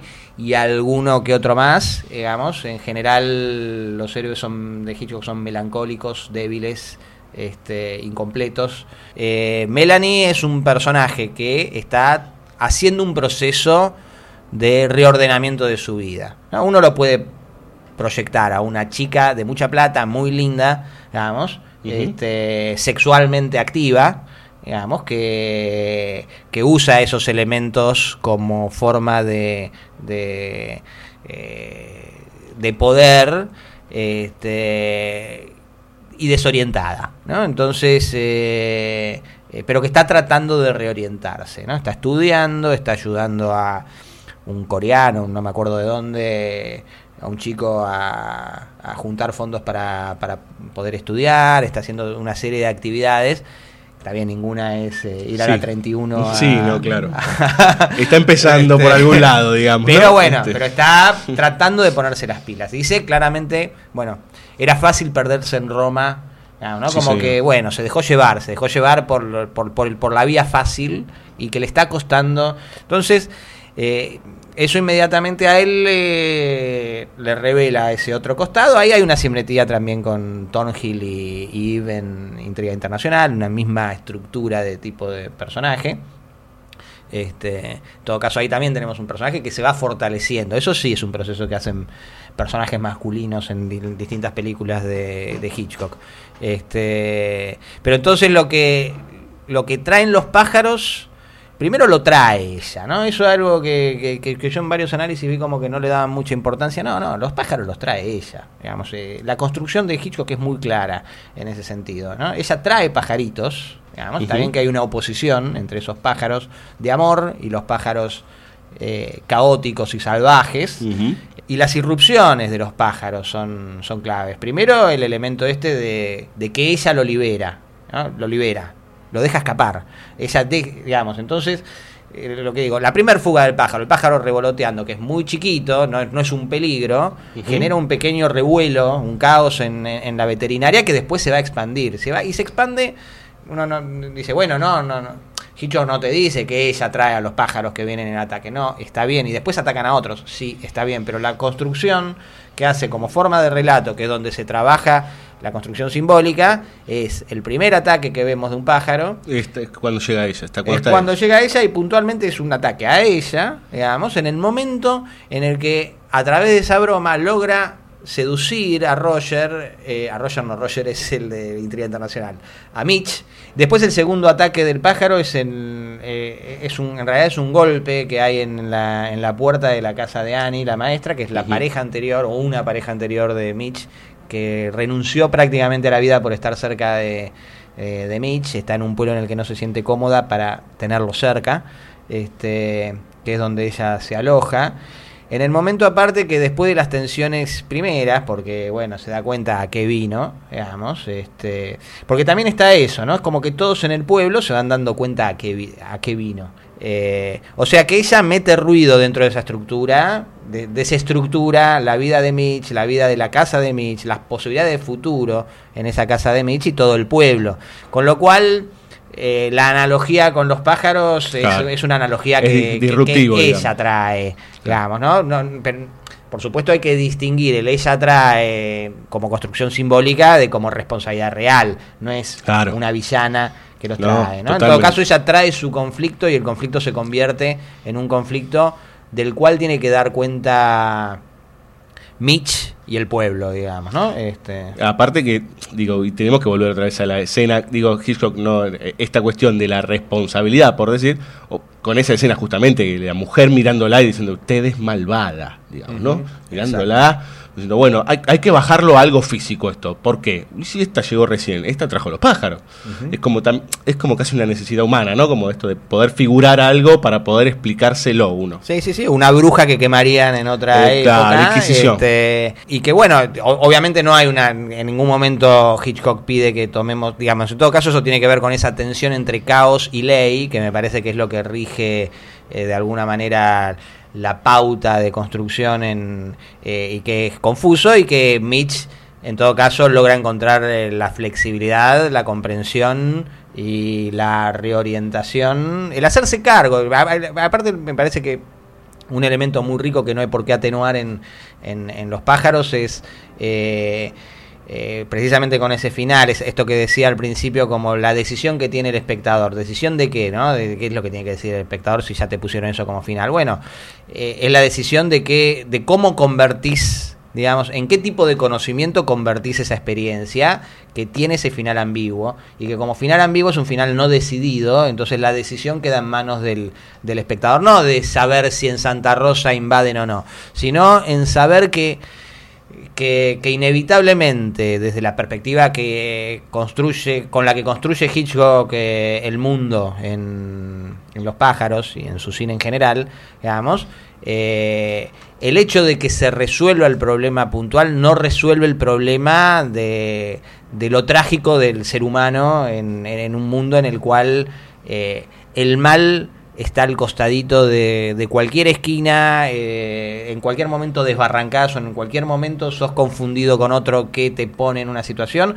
o sos visto por los otros de un determinado modo que te obliga a, a hacerte cargo de cosas de las que no sos responsable, pero que sí en todo caso sos responsable en tanto sos ser humano y compartís en esa perspectiva católica de Hitchcock este, la responsabilidad barra culpa de- del mal en el mundo. ¿no? Entonces te tenés que hacer cargo. ¿Desde qué lugar te haces cargo?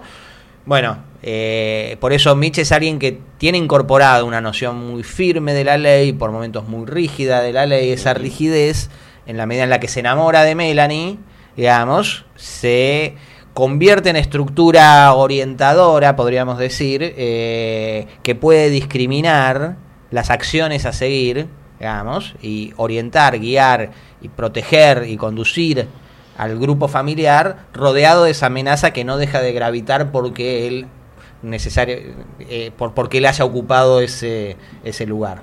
Sí, aparte que eh, creo que con esto podemos ser. Y bueno, estamos olvidando de la función de la madre. O sea, el, el juego de, de espejos entre la madre y Melanie, todo lo que sucede ahí, digamos. Este, el tema de, de- de la ausencia, el tema de la inseguridad. Bueno, ahí hay toda una traba que se va armando. Digo, cómo arman la figura de la madre, Jessica Tandy, este, con esta cuestión de cuando la maestra le dice justamente a Melanie, le dice, ahora soy amiga de ella que no soy una amenaza, digamos, ¿no? Este, antes, bueno, no sé, entonces si vos estás por ese camino, agarrate. Y después hay una escena increíble, digamos, en que está la madre acostada y habla con Melanie y yo la, la estoy tratando de entender a usted, digamos, que también es entenderse a sí misma, digamos, en un montón de cuestiones y de cómo poder desligarse de su hijo. Bueno, es un personaje increíble de la madre. Sí, sí, sí. Este, que me parece también fundamental dentro de la estructura, que parece como, que termina siendo como, entre comillas, ¿no? Lo pequeño dentro de lo que es esta cosa gigantesca que es la invasión de los pájaros, ¿no? Exacto. No, que también ahí hay una escenita que es muy gráfica porque está el retrato del padre ausente. Después ella menciona, bueno, él, él se comunicaba, ¿no? Él tenía. eh, Jessica Tandy, ¿no? La mamá de. Él podía con los chicos, Él algo podía así, con ¿no? los chicos, ¿no? Él, él- él podía, se comunicaba. Es como que ella no encuentra. ¿no? Ella está, está, está- está también organizada dentro de esa estructura rígida, digamos. Este. eh, y, y- esa rigidez no le permite ver el drama, en todo caso, el, drama por ahí, no, bueno, está bien, el drama humano, digamos, que, que trae este Melanie, eh, como también una, una construcción que busca una seguridad eh, que, que termina convirtiéndose en algo este, muerto, en algo este, Sí, como estancado, desvitalizado. Claro. estancado, exacto, ¿no? Como que ella espera una, una permanencia de un vínculo sobre la base de la negación de, la, de, de los elementos vitales que puedan. O Sí. sea que también uno puede ver la emergencia de los pájaros como una especie de eh, respuesta a esa estructura conservada, digamos. ¿no? Bueno, claro, esa relación de ella con el hijo eh, es casi como eh, el, el botón de muestra de lo que es la sociedad de Bodega Bay y a su vez es lo que vienen los pájaros a des- desestructurar y romper. Claro, que está la cosa cuando ella le pregunta, no, no, eh, la señora Brenner, ¿no? Eh, de- de- y entonces dice que está casado, que es la señora de Mitch Brenner. Eh, No, no, es la señora Brenner y los chicos. Los chicos, sí, Mitch y la hermana. ¿no? Como que es un tipo que trentilargos, digamos. Sí, trentilargo, largo, sí. Cerca de los 40. Eso parece, decir, otra- eso parece en las edades como en la intriga internacional, ¿no? Entre madre e hijo. El hijo es grande también, digamos. Exacto. Por ende hay una relación muy cercana, muy férrea. digamos, bueno, la pérdida del padre, la ausencia del padre, y está esa escenita donde el retrato, para acomodar el retrato que se torció por el ataque de los, ataque de los pájaros, está ahí la mamá este, moviéndolo y se cae el pajarito muerto. Este, con lo cual también ahí puede hacer una analogía en esa función eh, del padre ausente, eh, desplazada, digamos, como otro condimento, otra puertita que se abre en la construcción simbólica de, eh, los pájaros, ¿no? En relación a esta figura, a esta relación entre la, la ley y el caos, digamos, ¿no? El orden este, y el caos. Esa, esa línea que, Sí, que es mu- muy fina. Bueno, vamos a escuchar música porque nos quedan un par de peliculones, señor Smugler, que... Madre mía. Muy bien, seguimos con banda sonora original. Ahora vamos a escuchar también, ¿qué pasa? Los pájaros no tienen casi música. O sea, en realidad, la música son los pájaros que se crearon. No, no vamos a decir cómo se crearon. Los pájaros esos existen y tengan mucho miedo. Este, vamos a escuchar parte de la banda sonora de Rebeca, otra gran película de Alfred Hitchcock. Eh, otra vez, no, ahora vamos a ir con Franz Waxman, ¿sí? Otro muy buen compositor que también fue parte de este, varias películas, o sea, compuso para varias películas de Hitchcock. Ahora, justamente con el tema principal de la película Rebeca del año 39, si no recuerdo mal.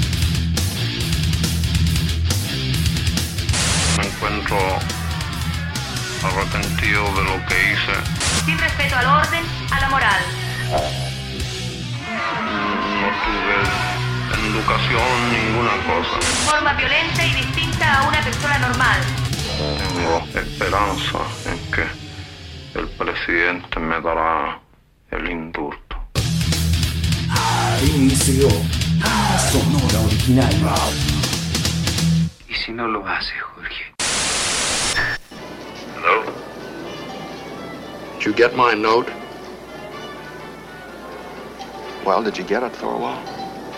Who are you? I'll give you a chance to find out. Meet me in the bar at the Albert Hotel. Do it right away. Why should I? Little business meeting. To settle the estate of your late wife. I... I don't know what you mean. Now, come on, quit stalling, Thorwald, or I'll hang up and call the police. I have only a hundred dollars or so. That's a start. I'm at the Albert now.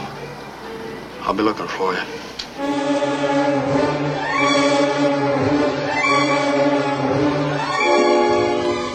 Muy bien, señores. Venimos de una gran película, una obra maestra como Los pájaros, y ahora ya nos estamos metiendo en un quilombo, porque ahora es una atrás de la otra, ¿eh? No paramos más. Estamos hablando de La ventana indiscreta, 1954. Eh, escuchamos justamente a Jeff, ¿sí? el protagonista de esta película, que eh, decíamos con Adrián, bueno, no sé, tenés un par de horas para hablar de esta película porque es enorme, gigantesca, y por ahí con esto podemos arrancar. Hablábamos hace un par de bloques atrás del tema de las ventanas, justamente, de que en Rope, en la soga, empezaba con una ventana cerrada y lo que nos- nosotros llegábamos a enterarnos. Bueno, acá tenemos un tipo frente a una ventana durante dos horas, digamos, ¿no? Bueno, y, y el, acto de, el acto de mirar, que es, bueno, todo lo que juega la película. Sí. ¿Por dónde podemos arrancar, digamos, con esta cuestión de la mirada, el espectador? Bueno, hay un montón de elementos que se van conjugando en la ventana indiscreta a partir de un personaje que particularmente no se puede mover ni dejar de mirar a través de una ventana.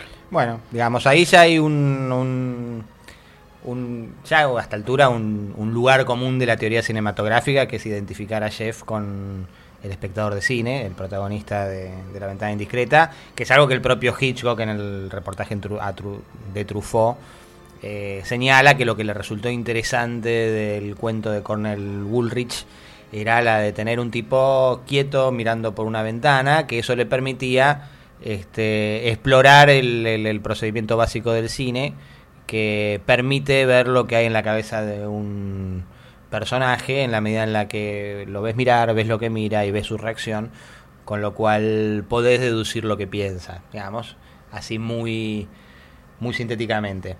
Entonces es, eh, es una película que reflexiona, son varias las películas, diga- digamos que la, bueno, la- la- las tres que tenemos como cierre, esta es la más nítida, digamos, son... eh, por lo menos involucran una, una perspectiva sobre el procedimiento cinematográfico, ¿no? La, construcción de la mirada. Y la representación. Y la representación, sí, claramente. Eh, acá es muy ostensible, digo, ¿no? La película empieza con un plano, los- la secuencia de títulos con un plano de una ventana repartida en tres paneles, digamos, se van levantando mecánicamente las cortinas de los tres paneles. Este, yo recuerdo cuando era chico que supongo que en Estados Unidos también debía ser eh, de ese modo, que la pantalla del cine estaba protegida por un eh, por una Un telón. por un telón eh, que se corría cuando empezaba la película, así que podemos claramente ahí tener una simetría en la que ya Hitchcock está marcando, digamos, asumir que hay un telón que se corre o se levanta, este y después eh, digo, señalo esto que es mecánicamente porque la ventana es una ventana eh, eh, cuyas persianas después se ven cerrarse en la película y no es apretando un botoncito, es una aparte es un departamento de clase media media baja, digamos, de un interior de una de un barrio Sí. de New York, este, que claramente no es eh, 1954. Y, se suben mecánicamente reforzando esa simetría. Cuando terminan de subirse y empieza la película, la- hay un traveling de acercamiento hasta encuadrar, digamos, los bordes de la ventana central con los de la pantalla. Este, y se inicia una serie de, de simetrías que son muy notorias en las cuales eh, la ventana se asocia a una pantalla de proyección. Jeff está imposibilitado de ver, de, de moverse, entonces está sometido a lo que encuentra del otro lado de, la pan- de- de las pantallas de las ventanas. Este, hay una construcción que él tiene que completar con lo que no ve, pero que construye a partir de lo que ve, que es una tensión central. Este, Que es el fuera de campo, digamos, ¿no? Exacto. Digamos, eh, y que se organiza en función de una mirada, de alguien que ve y ¿no? hay, hay- hay una función del espectador de cine que es como eh, análoga a la, del detective.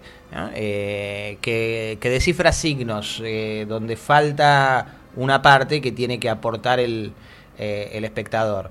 Eh, esa, e- e- esa construcción es una analogía precisa de la función del espectador de cine.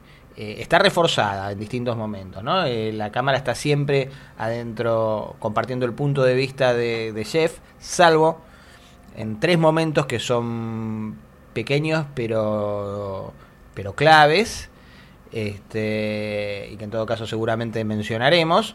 Eh, con lo cual estamos permanentemente sometidos a las mismas condiciones que está sometido Jeff. Es clave que en esos tres momentos nos separemos, ¿no? Porque ahí estamos viendo la distancia que tenemos con relación al personaje, a Jeff, y la diferencia inclusive en, eh, eh, en, la protección, que es estar del otro lado de la pantalla, que, en principio Jeff tiene, entre comillas, después se vulnera y el espectador sostiene a lo largo de toda la película y solamente se vulnera en la medida en la que el espectador quiera que se vulnere, acepte que se vulnere, digamos, porque no va a venir un Torvald como al final de la...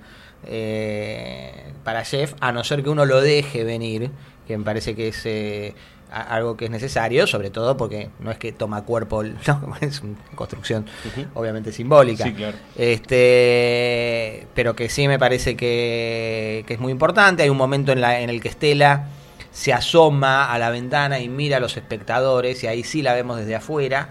Este, hay veces que la vemos de afuera los personajes viendo, viendo mirar, pero que estamos eh, básicamente completando la construcción del punto de vista desde el, desde el departamento donde dice... Sigue bueno, acompañando la mirada, digamos, igualmente. Claro, y ahí Estela reflexiona, bueno, nos hemos convertido en una, eh, en una masa de mirones que salen a buscar eh, afuera, a, a- a espiar afuera lo que no encuentran en, en, eh, no me acuerdo si en su propia casa o dentro de sí mismos. Hay menciones diversas a la construcción de espectáculo a lo largo de la película, con lo cual la interpretación está señalada como un elemento deliberado para, para ser puesto en juego.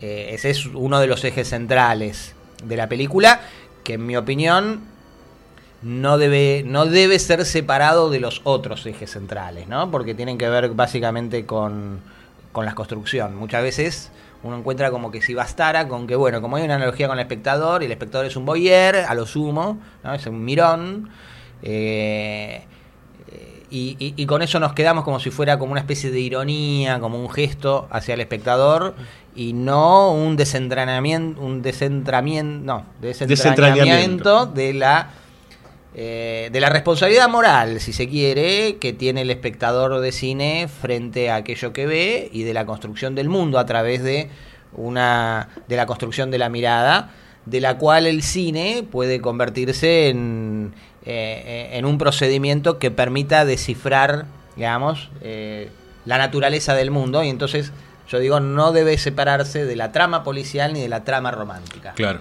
totalmente. Bueno, porque ahí están los puntos de partida, digamos, que tienen que ver con la relación de Jeff con Lisa, que es su novia, su pareja, digamos. Hay una cuestión que los separa, que tiene que ver con su forma de mirar el mundo, de mirar la vida. Este, él es un fotógrafo que de hecho tiene la pierna enyesada porque tuvo un accidente, porque él está todo el tiempo en situaciones límites sacando fotos.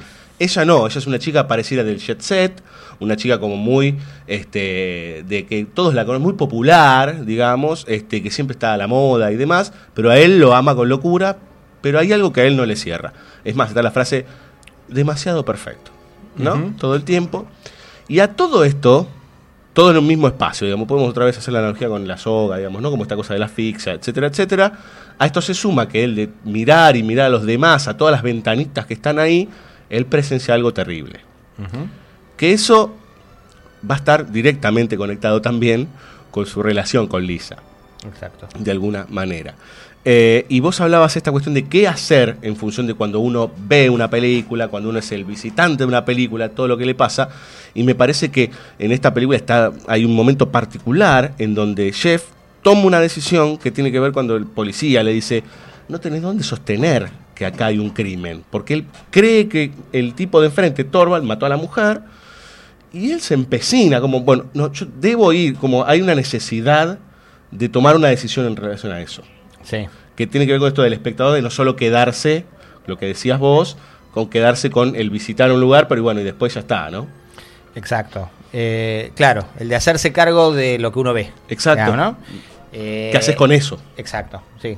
Eh, ahí hay varias cosas, digamos. En principio él es un fotógrafo, vos lo señalaste como un fotógrafo de, de situaciones de riesgo, de guerras, de conflictos, de, este, que está todo el tiempo viajando, está todo el tiempo de aventura en aventura. Digamos, y hace seis semanas creo que está con... Falta la séptima de ese, ¿no? eh, encesado y sin poder moverse. Claramente el departamento es un departamento de paso, digamos, o sea, eh, eh, es un departamento en el que él no vive, ¿no? Es un monoambiente. eh, él no, no es una persona de, de un mal pasar económico necesariamente, lo que pasa es que no vive ahí. Claro. Eh, y es un especialista en la mirada, es un especialista, eh, y, y eso está muy jugado a lo largo de la película. Entonces es alguien que está habituado a ver y entonces mira permanentemente a sus vecinos porque no tiene dónde eh, proyectar esa pulsión por mirar. Esa es enjuiciada, digamos, básicamente por Estela, la, la enfermera, un personaje maravilloso. Este, y después por el resto de los personajes, eh, por Lisa, por, Cor- por Doyle, eh, eh, todos enjuician su, eh, su afición por ver. El propio eh, Jeff, hay un momento en el que dice por ahí tiene razón Doyle.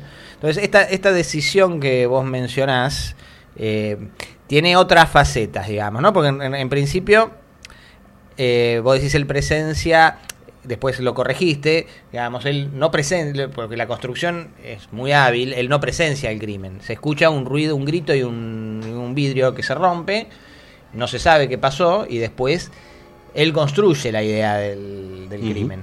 Y esto es fundamental porque la manera de, de Doyle, del el, el detective, amigo de él, que viene, investiga y le dice, son do- todos datos circunstanciales, digamos, hay una vida privada, cada uno se tiene que hacer de su propia cargo de su propia vida privada y no preocuparse por lo- no meterse en la de los demás, lo cual obviamente es razonable. Este, eh, o sea, cada personaje tiene sus razones, eh, a, a eso me refiero. En todo caso, lo que el policía no ve, por- por- porque cuando el policía lo ve, se asoma también, como decíamos Estela antes, ¿eh? entonces mira hacia la ventana de Torval, que por el encuadre está la platea también, digamos, y dice, Torval es tan asesino como yo. ¿no? Este desmiente el crimen como una proyección morbosa de enfermiza de Jeff que también lo es. Y eso es lo interesante no porque Jeff porque en cada vecino Jeff proyecta partes de sus deseos y temores. Y eso lo hace sistemáticamente a lo largo de toda la película. De hecho Hitchcock no es que señala, porque en principio uno la tiene, es muy probable que al espectador que la ve una vez se le escapen esos, esos detalles, ¿no? Pero todas las situaciones que mira Hitchcock, que mira Jeff son situaciones que tienen que ver con la eh, con desajustes en las relaciones entre hombre y mujer, ¿no? Parejas eh, que no tienen sexo, que depositan el, el, el afecto en el perrito, que duermen afuera a la vista de todos, una pareja recién casados que no hace otra cosa que tener sexo, este, pero que se desconocen. Al final de la película vemos que ella ni siquiera sabía que él no trabajaba, digamos, o sea que se acaban de casar por calentura, este, que no saben quién es el, eh, con quién están. El personaje más parecido a él, que mira el patio desde el mismo lugar y que va a estar entre simetrías, que tiene más o menos la misma edad, que también está solo, que es el pianista. Este, la señorita Soledad, que sufre esa falta de pareja, la señorita Torso, que histeriquea con todos, y así sucesivamente. Y la parte más siniestra, ¿no? que es el, el que queda preso del matrimonio y ese matri- eso se vuelve una cárcel de la cual quiere escapar y que es la que más tiene miedo en convertirse. Por un lado, digamos, porque él está preocupado por cómo va a ser su relación con Lisa, qué hacer con su relación con Lisa por esta diferencia que, que, que- que señalás que tienen como, como personajes, como caracteres. Por un lado, me voy a quedar encerrado, ella me quiere cortar las alas, digamos, no dejarme... Lo, al- lo quiere, li- literalmente, le dice, te imagino sacando fotos de modelos y de desfiles y de, en, en un estudio, y él lo que quiere es... Se le caga de risa cuando le dice eso. ¿no? Exacto. Este, Te comerías gusanos arriba de un avión, le dice como no sé cuántos grados bajo cero. No, es- encima ella está vestida con un trajecito de como, no, no hay forma. O sea, él también trata de correrla de su propio estado de, de- de confort, por decir, ¿no? Como "Sa- salí de acá. Como Claro, él le, le trata de señalar que son distintos. Él no quiere compromiso, Claro, digamos. claro, ¿no? Quiere, este, que es lo que Estela le trata de, de revertir, digamos, desde el sentido común, ¿no? Que no, no, no tenés que ser igual al otro. Y él piensa desde el lado liberal progre las relaciones, digamos, ¿no? Como, bueno, hay distintos niveles emocionales, bla, bla.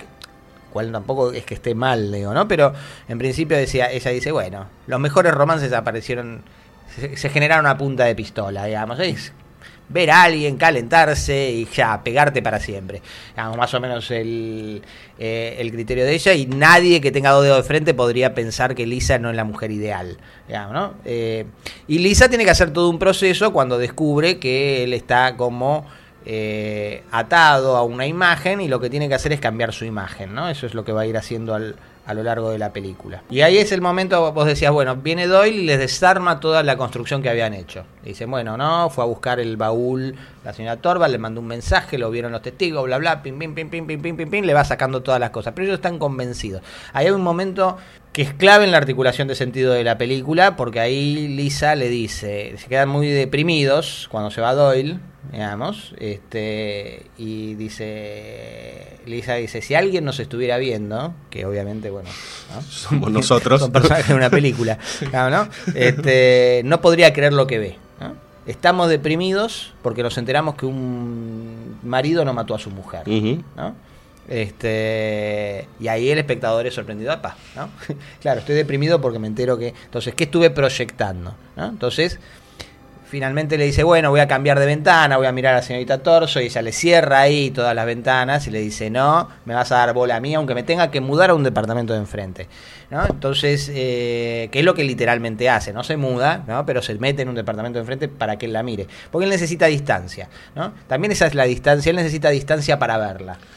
Cuando... Es interesante que a ella, la, para, para, es más, hay un grado de excitación en la cara de él. Cuando la ve por primera vez a través de la ventana, digamos, entrar y hacer un acto que está ligado, digamos, un acto de valor, ¿no? Este, está ligado con lo que le pasa a él, esta cosa del osado.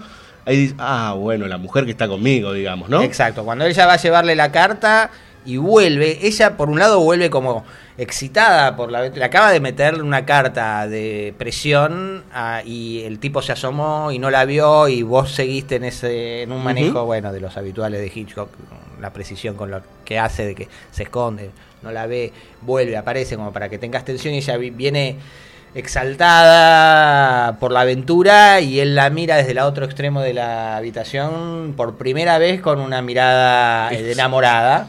No es la cara de como es de- una de- revelación que él Exacto. tiene de la capacidad de ella de que después despliega porque hasta tiene virtudes acrobáticas para meterse por la ventana en la en, en la boca del lobo, con lo cual le está demostrando, mira, yo también puedo este, eh, desplegar hasta mi cuerpo en una aventura física este cuando vale la pena y va cambiando su vestuario a lo largo de toda la película para que sea un vestuario que a él le resulte atractivo. ¿no? Sí. Es clave cuando ella aparece y le dice, es clave en, en- en todo sentido, ahí él, él- lo primero, porque él está acostado, es el atardecer, un atardecer totalmente artificial, está dormido, y ahí aparece, es una película de Hitchcock, uno sabe que es de suspenso, claramente a esa altura, una sombra cirniéndose sobre el rostro de él, digamos, y se convierte en un primerísimo primer plano de Grace Kelly, que bueno, vamos a...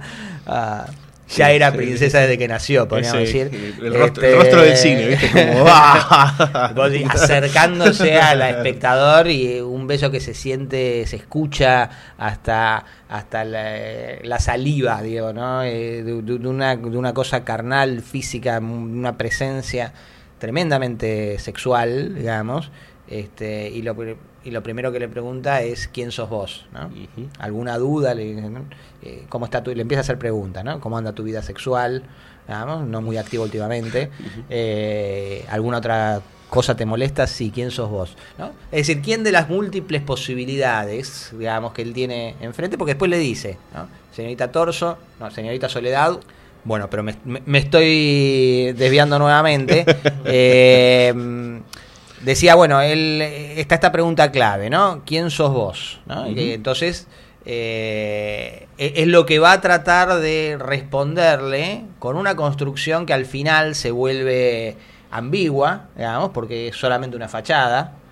No es solamente una fachada, digamos, ¿no? Porque ella hizo lo que, lo que tenía que hacer, pero sabe que le tiene que mostrar en una fachada, lo cual se vuelve muy ambiguo, digamos. eh, eso se nutre con todo lo que está sucediendo en el resto de las ventanas, ¿no? Eh, En el final, decís vos. en el final. Sí, eh, con el tema del cambio de revistas y demás. Exacto. ¿no? Y ahí cuando, cuando volviendo del, del desvío, digamos, al, al momento de, del cierre de las ventanas, coming, preview of coming attractions y demás, cuando vuelve, ya con su camisón para pasar la noche con él, se escucha un grito, ¿no? Y es la muerte del perrito. Entonces lo que, le, lo, lo que lo devuelve a la decisión es su capacidad de mirar el detalle, digamos, este y, y- y una situación donde el mal, una vez que se bloqueó, que la complicidad del saber racional policial de Doyle, ¿no? Bloqueó la perspectiva de descifrar ese, ese enigma, se desplegó el, el mal en la muerte del perrito, y ahí es el momento en el que sale la cámara, el único momento de la película en que sale la cámara, Y empezó a ver los vecinos de cerca. Exacto, se ve a los vecinos de cerca, todos se ven los vecinos entre sí, ¿no? unidos en la muerte que sube verticalmente hasta el cuarto el perrito muerto, el discurso es muy muy gráfico de la pero él es el único que ve un puntito rojo en el marco oscuro de la ventana de Torval Es el único que no salió. y que por ese detalle se da cuenta que no salió y si no salió es porque sabe lo que pasó y entonces mató al perro porque sabía demasiado. Con lo cual algo había enterrado, algo que ya él, eh, él había visto y a partir de ahí es el, el, el hacerse cargo también de las consecuencias de la mirada. Más allá de que también eso, inclusive eso está cuestionado en lo que él proyecta, que es en realidad la manda a su novia, ¿no? A- este, Sí, es interesante a la, a la boca del lobo. eh, ponerse otra vez a, a pensar esta cuestión de, eh, vos hablabas antes de los protagonistas como personas que les falta algo, que son incompletos o que tienen alguna debilidad. Bueno, este es un caso. Este, de cómo, en principio, de las dos mujeres y después ella, se hacen cargo del asunto, digamos, ¿no? Porque también la enfermera en un principio es, no, yo salgo, salen las dos, digamos, la ayuda, van a ver el tema del, de, ¿cómo se llama?, del cantero, digamos, las que se la bancan son las mujeres en este caso, digamos, las que van a la acción sí, particular. ¿Vamos a escuchar música o querés decir algo más? Porque so- sobran las cosas, es como se brotan. Mm, Y bueno, habría mucho, pero podemos dejar para la imaginación del espectador que Exacto, siga- porque es más, Adrián me decía, mira, la vi y volví a encontrar cosas la última vez, así que eh, podemos seguir hasta la eternidad. Vamos a escuchar los títulos principales, ¿sí? De La Ventana Indiscreta, una obra maestra total, ¿sí? No se la pierdan, por favor, porque es una verdadera genialidad. Vamos a escuchar a Franz Waxman nuevamente, justamente como les decía hace nada más que unos segundos, con los títulos principales. Cuando salen las cortinitas, se levantan y ahí empezamos a ver el vecindario.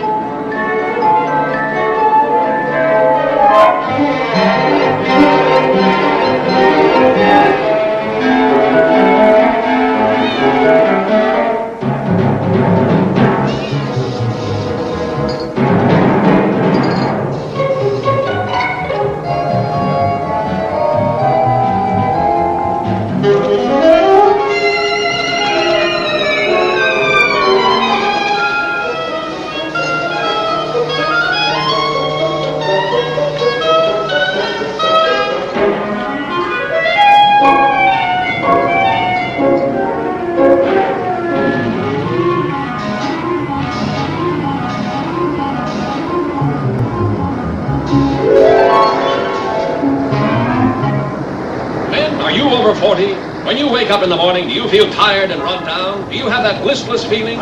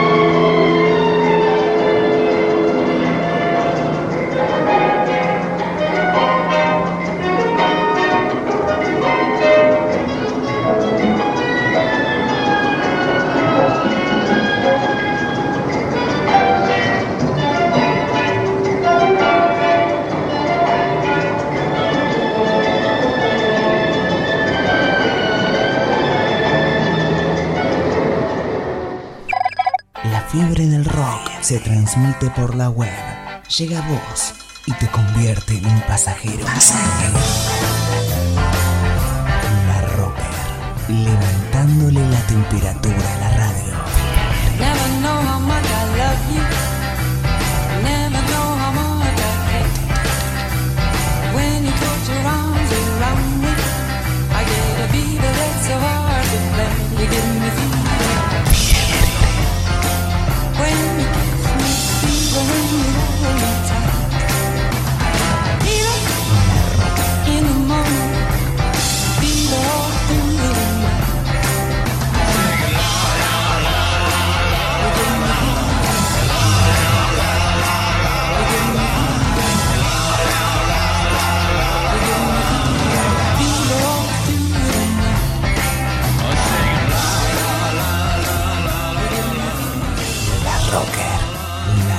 social del rock.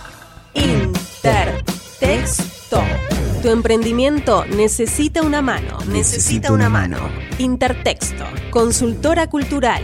Te simplificamos la vida administrativa, contable, impositiva, de organización financiera y de gestión. Intertexto. Intertexto. Si tenés un emprendimiento cultural, llámanos. 5368 2696.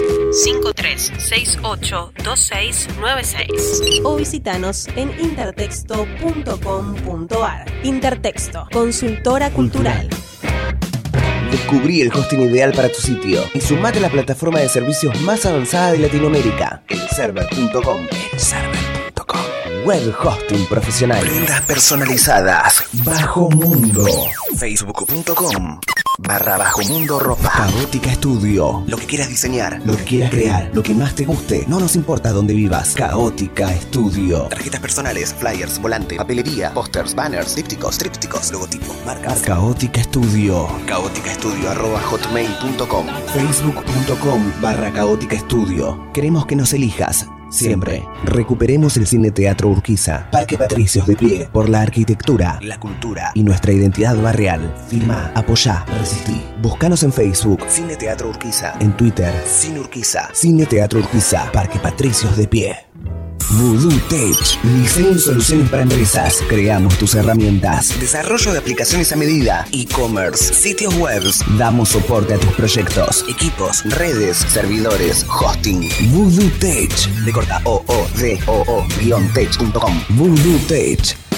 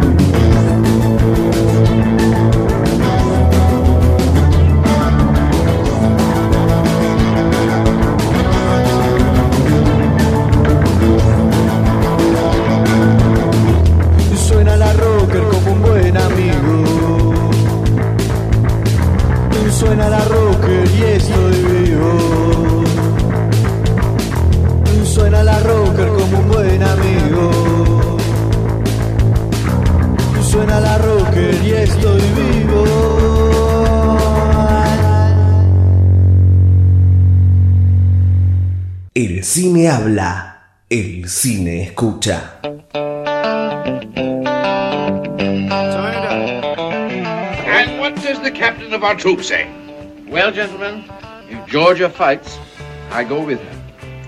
But like my father, I hope that the Yankees will let us leave the Union in peace. But Ashley, But Ashley, they've insulted us. You can't mean you don't want war. Most of the miseries of the world were caused by wars. And when the wars were over, no one ever knew what they were about. BSO La Rocker. I think it's hard winning a war with words, gentlemen. What do you mean, sir?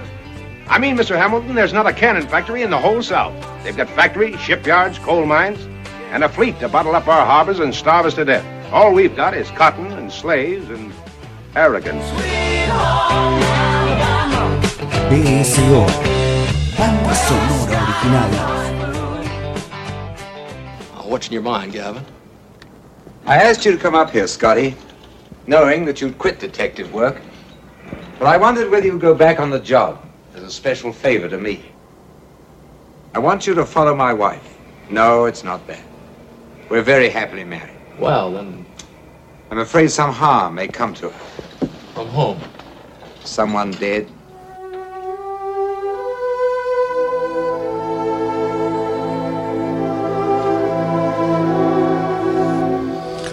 Bien, señores, eh, anteúltima película de la noche. Eh, a ver, venimos de. Ya es una seguidilla, no podemos parar, es increíble. Es como que todo va creciendo en función a las películas de Alfred Hitchcock. Escuchábamos recién a Gavin Elster, ¿sí? Y a Scotty, ¿sí? Ambos personajes de Vértigo de 1958. Eh, no sé, Adrián. es este, una verdadera locura esta película, enorme. Venimos hablando de el acto de mirar, venimos hablando de la representación, venimos hablan- hablando del espectador. Y, esta, y de acá podemos también meter la cuestión del relato. Bueno, Vértigo es una película que trata sobre un crimen, ¿sí? Pero justamente desde un lugar romántico, podríamos pensar, en principio, ¿no? Este, y de toda una estrategia de engaño que se construye a través de una relación de amor. Bueno, para que más o menos se entienda la, idea, tenemos un personaje que tras una situación traumática en una, mm, en una azotea, este, empieza a sufrir de vértigo. Es una de las escenas más recordadas, digamos, de las películas de Hitchcock. Y a partir de eso, bueno, recién escuchaban una de las líneas de diálogo, él es, en realidad le hace como un favor a un tipo que se llama Gavin Elster, que es un amigo de la universidad o algo así, le dice si le puede investigar a la mujer que está teniendo unos episodios bastante complejos. Y él le dice, tenés que como rescatar a mi mujer o... ¿De quién? De los muertos. Bueno, ahí ya se complica la cosa, ¿no, Adrián? Sí. Yo advertiría por las dudas, si alguno no la vio, que se retire del... Porque bueno, vamos Tenemos a... que contar todo. Eh, No, no, no, no hay manera de hablar de vértigo y psicosis, que es la que sigue, por- no sé si estoy a- adelantando demasiado. Eh, veanla, si alguno no la vio, por favor no siga escuchando porque no le vamos a estropear algo que no quiero ser culpable de cagarle a nadie. Es una obra maestra, ¿no? Cagarle una obra maestra. Claro.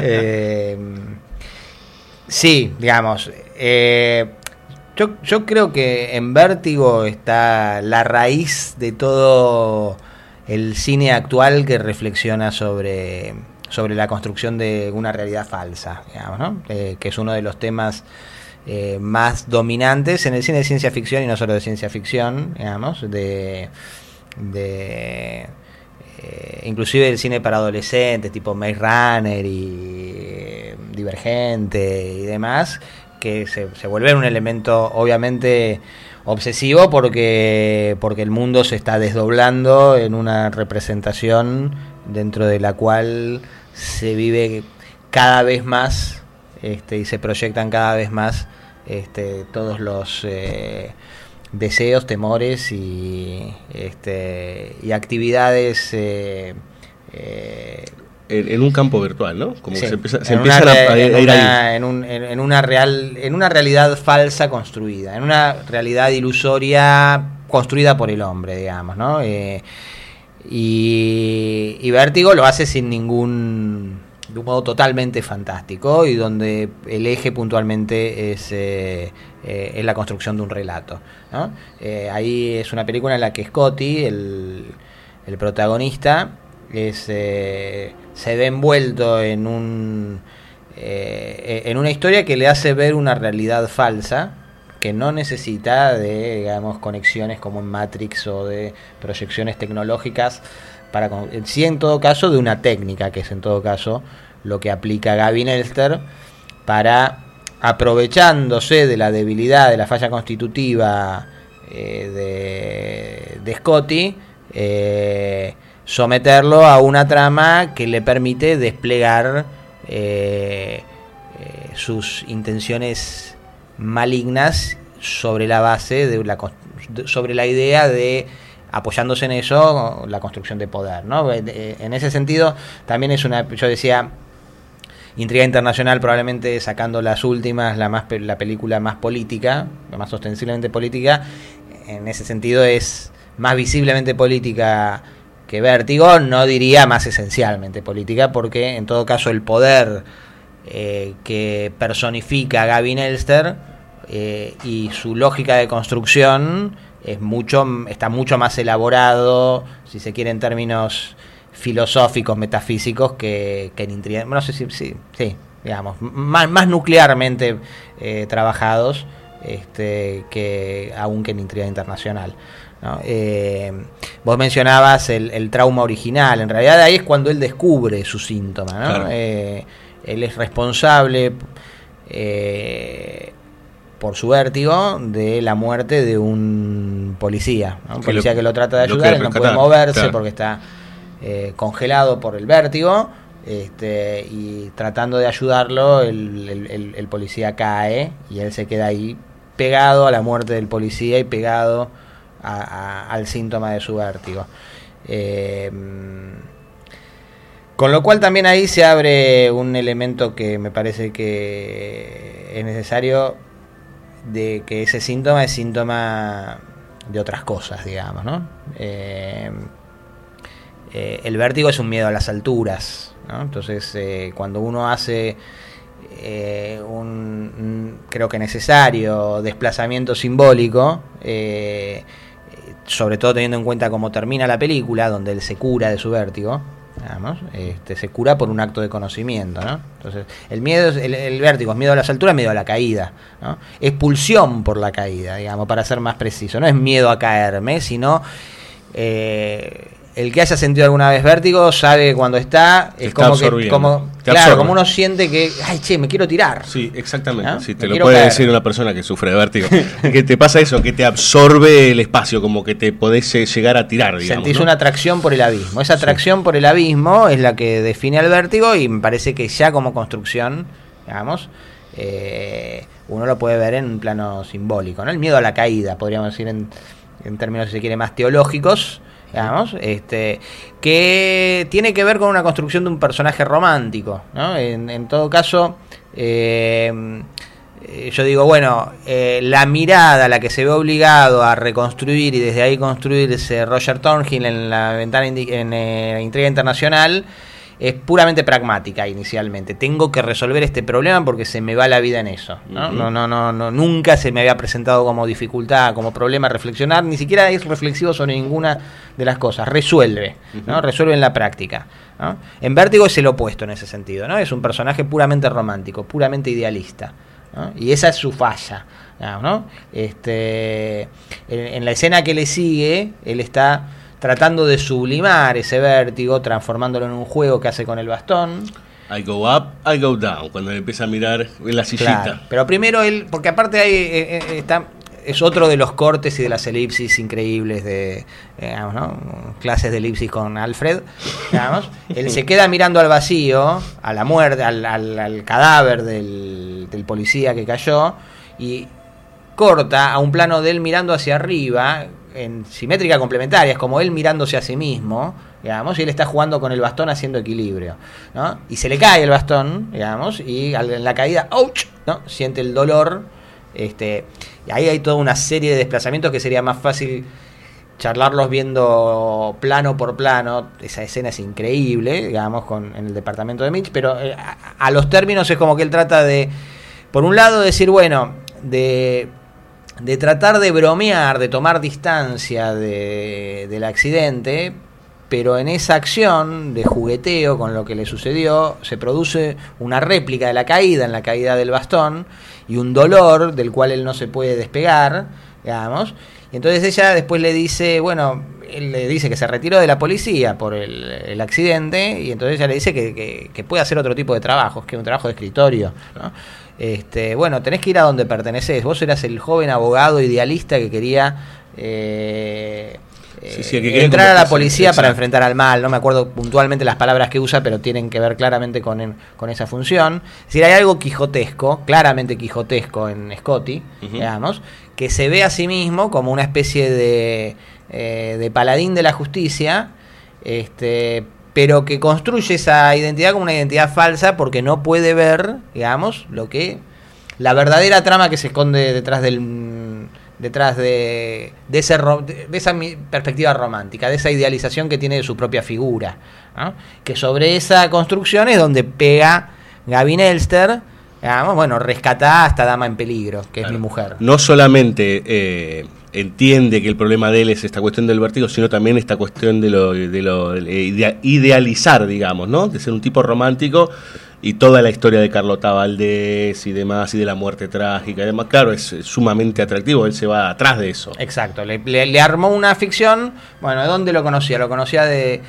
Hasta uno, si, si, si quisiera, podría fantasear por alguna borrachera que hayan tenido juntos a los 20 años, Claro. en el que haya en el que Gavin Esther era un tipo focalizado en hacer fortuna y demás, y el otro en eh, ese idealismo, y, y si uno trabajara eso ya tendría como, como otra trama, ¿no? Bueno, va- vamos a ver hasta dónde, ¿no? y lo termina Claro. convirtiendo, porque eso es una de las cosas más duras de la película, ¿no? Que, que- que ese personaje tan noble, digamos, pueda invertirse de una forma tan radical cuando eh, el poder en construcción encuentra el lugar de donde apretarlo, ¿no? Y el lugar de donde apretarlo es un lugar que es esencialmente noble, pero que lo lleva a una cosa que es impresentable también, ¿no? Antes de... eh, no solamente no puede ver eso, sino que termina apretándose y tratando de, de acostarse con la mujer loca o poseída del amigo que le pidió que la cuide. Digamos, o sea, eh, y los espectadores nos enganchamos obviamente con esa perspectiva. Entonces, ¿dónde está ahí tu nobleza? Bueno, es un hombre ya cincuentón prácticamente, al que se le presenta, digamos, un hombre que ya está doblando el codo, digamos, y ya, este, y entonces hay como una exacerbación de ese deseo frustrado, digamos, y aparece una figura idealizada, lánguida, que porta un pasado que, que se vuelve como, como a los ancestros arcaicos y demás de, de, de- toda una, un- una construcción que él compra completamente. Este, aun cuando racionalmente, digamos, eh, no cree en lo más mínimo. Sí, en- sí, porque él cuando. eh, creo que Gavin Esther le pregunta, dice, ¿crees? Creo que dice, ¿crees en los. eh, si te diría que mi esposa está poseída, me creería, le manda a un psicólogo. Claro, Una y cosa te- así, a un y te diría- y que, que vos también hagas una consulta. Claro, digamos, claro. De paso, ya que estamos. Claro. Ah. Pero es- eh, esa, eso que parece una fortaleza termina siendo la debilidad de él, digamos, ¿no? Exacto. Porque él cuando, eh, cuando empieza a encontrarla como lo místico, digamos, del personaje, y como todo esto de la, de la pobre Carlota también. Simultáneamente, y eso es algo que también es, es- es de la perfección, digo, de, de la construcción de sentido de la película, es el elemento que lo... eh, En ese sentido, eh, retomando un detalle por ahí que quedó ahí de la ventana indiscreta, esa pulsión por mirar de la cual él se hace cargo, que está enjuiciada, y acá sería, bueno, ese romanticismo es el que lo lleva hasta las últimas consecuencias y- y- y a finalmente descifrar la naturaleza del mundo. En relación a Vértigo, ese, ese mismo romanticismo lo deja enfermo, lo deja al borde de la locura, este, eh, tras la muerte de Madeleine. Eh, y es el que le sigue haciendo ruido en la cabeza y el que lo obliga a hacer una cosa totalmente perversa y totalmente enferma, pero que finalmente, llevada hasta sus últimas consecuencias, le permite descifrar el enigma sobre la base de una nueva muerte, digamos, ¿no? Donde vuelve a reactivarse ese, eh, ese elemento trágico de la condición humana. Ahí me parece, si me permitís Le permito todo lo que quiera. Extenderme un toquecito más con eso. Extiéndase. Lo único que yo le iba a decir era lo de que me parecía que se, se construía algo por ahí para que se quedó como medio. eh, ¿Qué pasa con los nombres, digamos? Porque estamos hablando de Madeleine, de Carlota. Nos falta decir Judy, digamos, ¿no? O sea, hay, hay, hay como capa de otra capa, o sea, representación de representación de representación, digamos, ¿no? Y en ese juego de representaciones se pierde la identidad, ¿no? Yo no sé si lo dijimos al principio, creo que sí. este, eh, eh, esta cuestión de este eje dentro del cine de Hitchcock, de la construcción de la identidad, yo diría... Sí, lo dijimos. eh, bueno, acá es muy nítido, ¿no? Porque por un lado tenemos, él se enamora de una mujer que no existe. Digamos, él se enamora, eso lo trabaja después de Palma perfectamente, en, más ostensiblemente aún en doble de cuerpo, digamos. Él se enamora del cuerpo de, de Judy, digamos, en la figura construida de una Madeleine poseída por Carlota, organizada por Gavin Elster, o sea, que no existe en ningún lado. No sé cómo es Madeleine, no tenemos la menor idea ni cómo es Madeleine, ni, ni la Claro. foto de Madeleine, ni, ni, ni, ni qué flores le gustan a Madeleine. Digamos, o sea, es decir, la Madeleine de la cual él se enamora no existe. Exacto. Eh, es una Madeleine construida por él finalmente y para él. digamos. Es más, él dice en un momento ya en el campanario, creo que es, eh, no la podemos hacer resucitar, digamos, ¿no? Algo así le Claro, dice, no la podemos no- hacer volver. Sí, y ahí hay en todo caso una ambigüedad de la Madeleine falsa y de la Madeleine. Porque él se refiere a la Madeleine. Ficcional. No, a la, a la real. Digamos. No podemos resucitarla, la Ah, Madeleine claro, que se murió. claro. Pero a él no la conoció. Ahora retomamos en todo caso con eso. Pero, Dale, dale, dale. pero quería agregar algo más, porque aparte de Judy, Madeleine, Carlota, está Scotty Johnny Ferguson. Digo, también él eh, eh, tiene distintos nombres y que y- y cada nombre, también él está buscando su identidad. También él tiene una identidad que de acuerdo a quien le diga está no se sabe cómo llamarlo, digamos, ¿no? Bueno, este y, y entonces hay hay diferencias. Eh, y, y lo que decía, bueno, esta es una película junto a, a- a Psicosis que tiene un- un- un- una vuelta de tuerca que, que separa la película en dos. Digamos, son dos películas.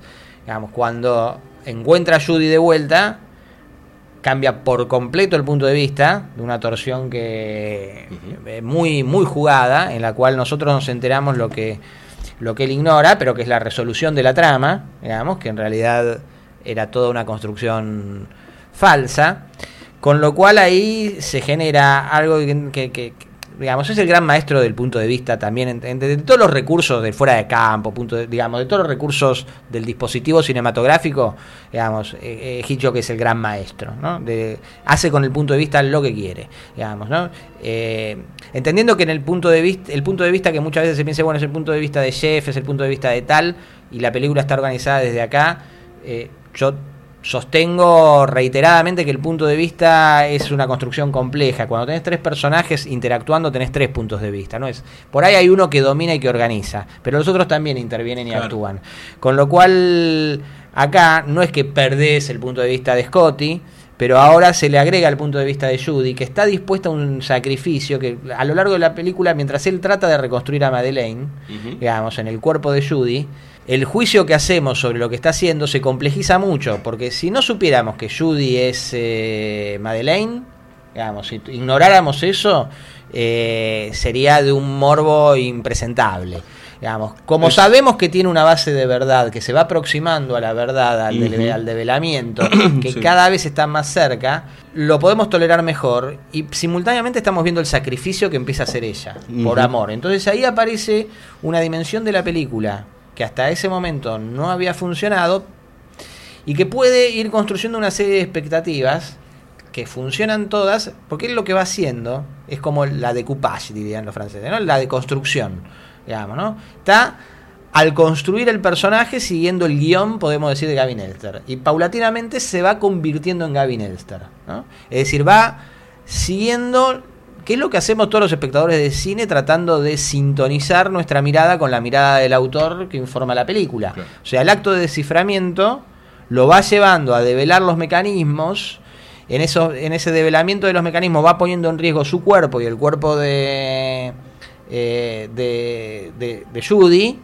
Este, esa tensión se vuelve a la, a la nueva escena del campanario en la que él se cura y ahí es donde el elemento fantástico toma cuerpo de un modo nuevamente fantástico pero desde la puesta en escena que es con la irrupción de esa sombra que Judy interpreta como Madeleine Sí, sí. y que se convierte en una monja digamos que eh, pone, sacraliza, digamos, el, el acto, ritualiza, convoca a la comunidad a través de las campanas a presenciar y él queda desde lo alto pudiendo mirar el, abismo, digamos. Este, yo digo, bueno, sin... eh, Fareta dice vacío de sentido. Eh, ahí yo diría, eh, bueno, lo único que queda está bien. ¿Cómo queda Scotty después, digamos, no? Yo creo que es muy difícil pensar, digo, en todo caso, yo creo que finalmente es, es ostensible que se cura, digamos, ¿no? Entonces, si uno entiende que el vértigo tenía esta connotación de- del- del miedo a la caída, de- del miedo al ver el mal, al ser seducido, atraído y atrapado por el mal, que ese propio temor es reconvertido por el, el demonio de la película, el Gavin Esther, en herramienta para implicarlo en una estructura en, el en la que el, que el mal necesita para desplegarse, digamos, eh, de eso se cura. Y, y por otro lado, el momento del beso, porque él no la puede besar hasta que ella se iguala, hasta que es la copia perfecta de, de, de Madeleine, Cuando él no lo- puede el tocarla, peinado, ¿no? cuando él dice el, viste, el el rodete. rodete, que, oh, que estas cosas de Hitchcock, ¿no? El rodete tiene como si fuese una especie de espiral que tiene que ver con la caída, que tiene que ver con el vértigo, bueno, con todo esto, lo centrífugo que te absorbe y demás. Exacto.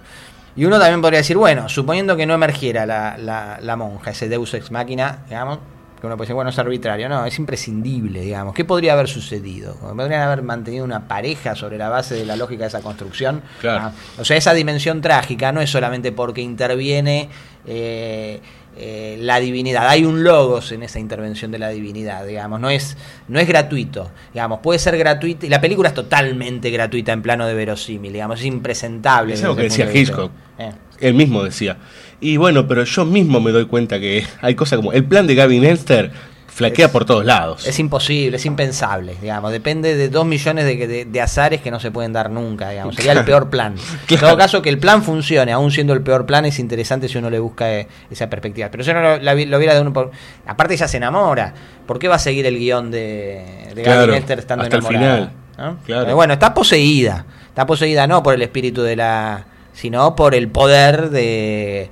eh, de Gavin Elster, digamos, y es sobre la confianza, sobre ese poder lo que sostiene, y como eso uno lo interpreta del plano del sentido, digamos, la película funciona a pesar de, ese- de esa debilidad, entre comillas, de verosímil. ¿no? Eh, me quedo con una cosa más que creo que eh, vos decías recién lo del tema del morbo con respecto a la segunda mitad de la película, que si nosotros este, no, no empezáramos a ver desde el lugar de Judy, que hay algo que ya que lo dijimos antes, digamos, esta, lo que hace Hitchcock con respecto a lo que sabe el espectador y no sabe el personaje, digamos, ¿no? Automáticamente que él cierra la puerta cuando la va a ver por primera vez a Judy, ella recuerda la escenificación, digamos, ¿no? Entonces nosotros como que de alguna forma ya, ya entendemos, hay algo que nos deja un poco más tranquilos, por decir, mínimamente para lo que viene después, que es tremendo, es muy duro, pero es como que te, te corre a un costado del morbo ese que vos mencionabas, ¿no? Bien, señores, vamos a escuchar a Bernard Herrmann. Sí, volvió Bernard Herrmann. Este, ahora vamos a escuchar, creo que una pieza increíble, que es la que da sostén, digamos, a toda la primera escena en las terrazas cuando van corriendo a un delincuente, tanto Scotty como un policía, que es el que luego muere. A continuación, vamos a escuchar entonces Prelude and Rooftop, ¿sí? que es el comienzo de Vértigo del año 1958.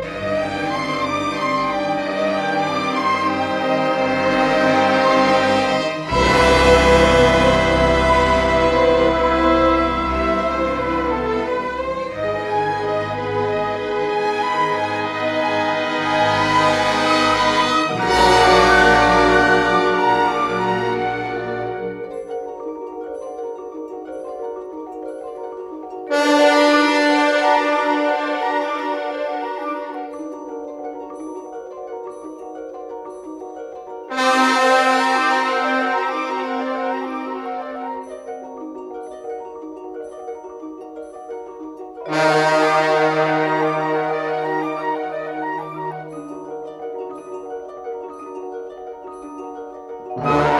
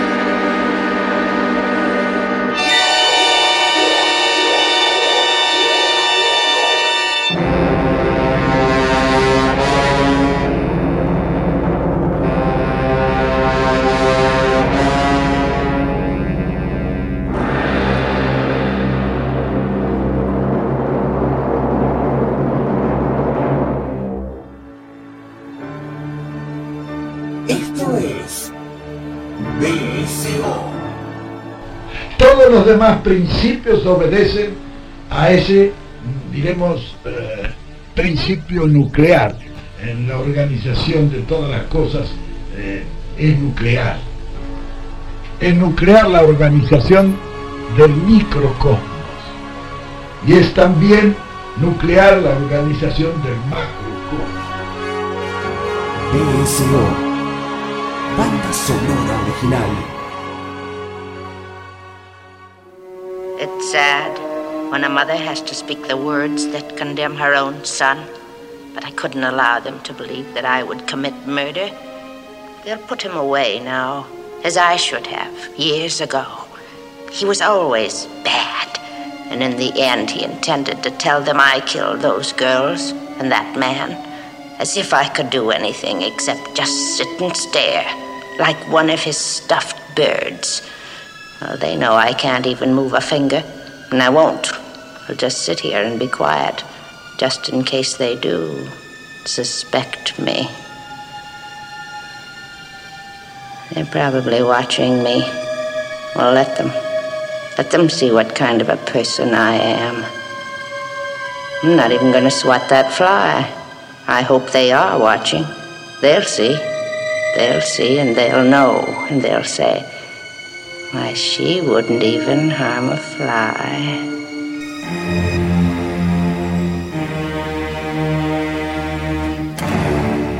Bien, señores, última película de la noche. Nos quedamos, a ver, hoy voy hacia el plato fuerte, pero la verdad es que venimos con, no sé, ya estamos, comimos de todo, ¿no? Este, estamos con una obra maestra atrás de la otra. Cerramos la noche con Psicosis, ¿sí? 1960.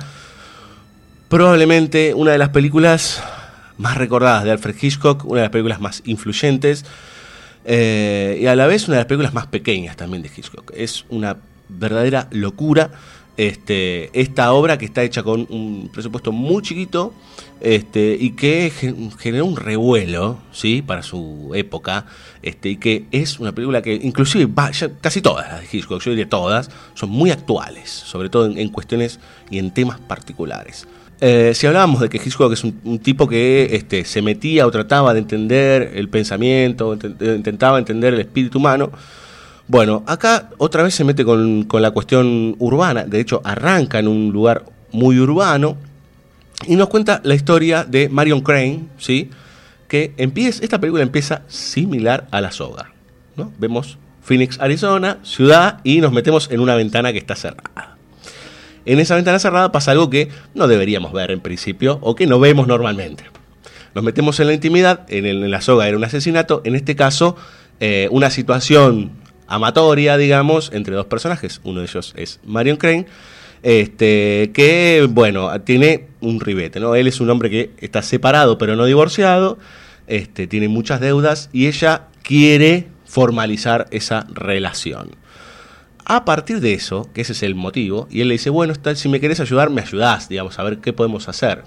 Lo que pasa que eso, me parece que Marion Crane lo toma muy al pie de la letra, porque ella trabaja en una eh, casa inmobiliaria, algo así, este, con otra empleada y su dueño, y aparece, este, posteriormente que ella vuelve de estar acostada con su amante, aparece un señor que es una especie de cowboy, una suerte de redneck pareciera, ¿no? Un, un hombre blanco con el gorro y demás, de mucha, mucha plata, un hacendado, este, y le planta delante de las narices 40 mil dólares. Y el jefe le dice, bueno, anda a depositar eso, pues yo no lo quiero tener porque es una papa caliente esto. ¿Qué hace Marion Crane? Se lo lleva a su casa. Y a partir de ese momento se fuga. Bien. Señor Smukler. Bien, veremos, veremos que...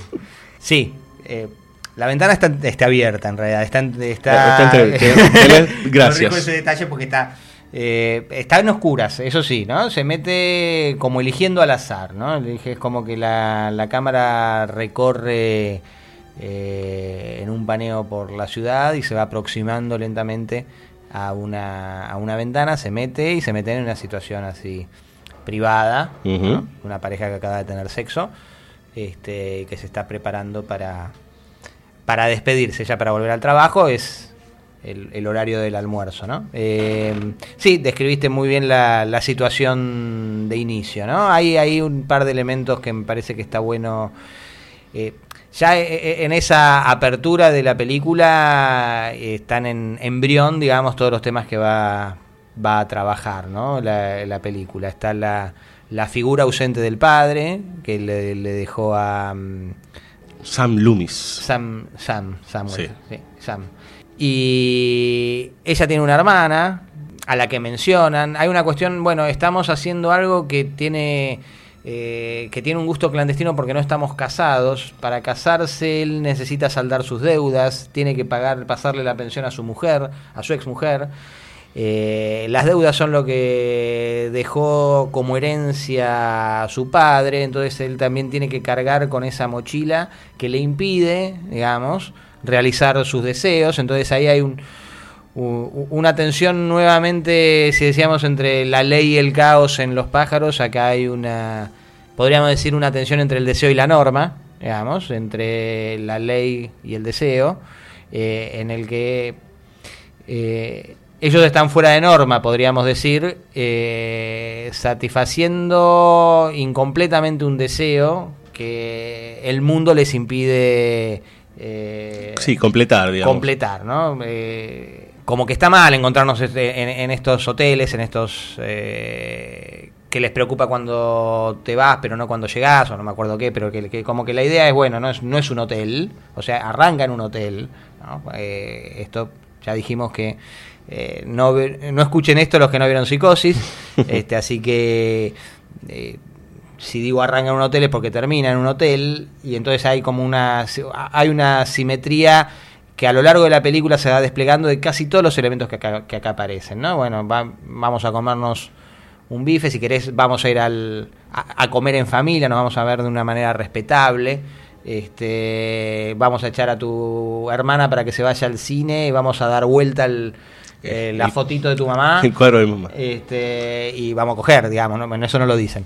Este, No, pero cuando dice vamos a dar vueltas la cosa, ya está, ya entendimos todo. Claro. Eh, entonces est- est- está esa tensión como punto de partida, ¿no? De una enorme injusticia por no poder, que, que siente Marion, por no poder satisfacer su deseo. Este, cuando ella le dice, pareciera que mencionás como si lo respetable fuera irrespetuoso, irrespetable. Este, él, él aclara, no, no, no, yo tengo mucho respeto por eh, las normas y por las formas, requieren trabajo, requieren eh, sacrificio, este, requieren hacerse cargo de, eh, de esa herencia que trae y que esa herencia que trae uno lo puede ver claramente, bueno, nuestra condición humana, ¿no? No venimos de, de la nada, ¿no? Venimos en un mundo que tiene sus condiciones y que reclama nuestra nuestra no nuestra aceptación acrítica digamos ¿no? sino el, el- el conocimiento del mundo en el que nos movemos para que respondamos a las demandas de, de ese mundo esto se puede ver como una exageración con relación a lo que a lo que estoy planteando, no lo digo en términos de compromiso social, lo digo en términos de compromiso moral, ¿no? de, de hasta qué punto tiene un cierto fundamento el respeto de las pautas sociales, digamos, o, o- de las leyes del mundo. ¿no? Nos estamos moviendo en un mundo que tiene estos requisitos.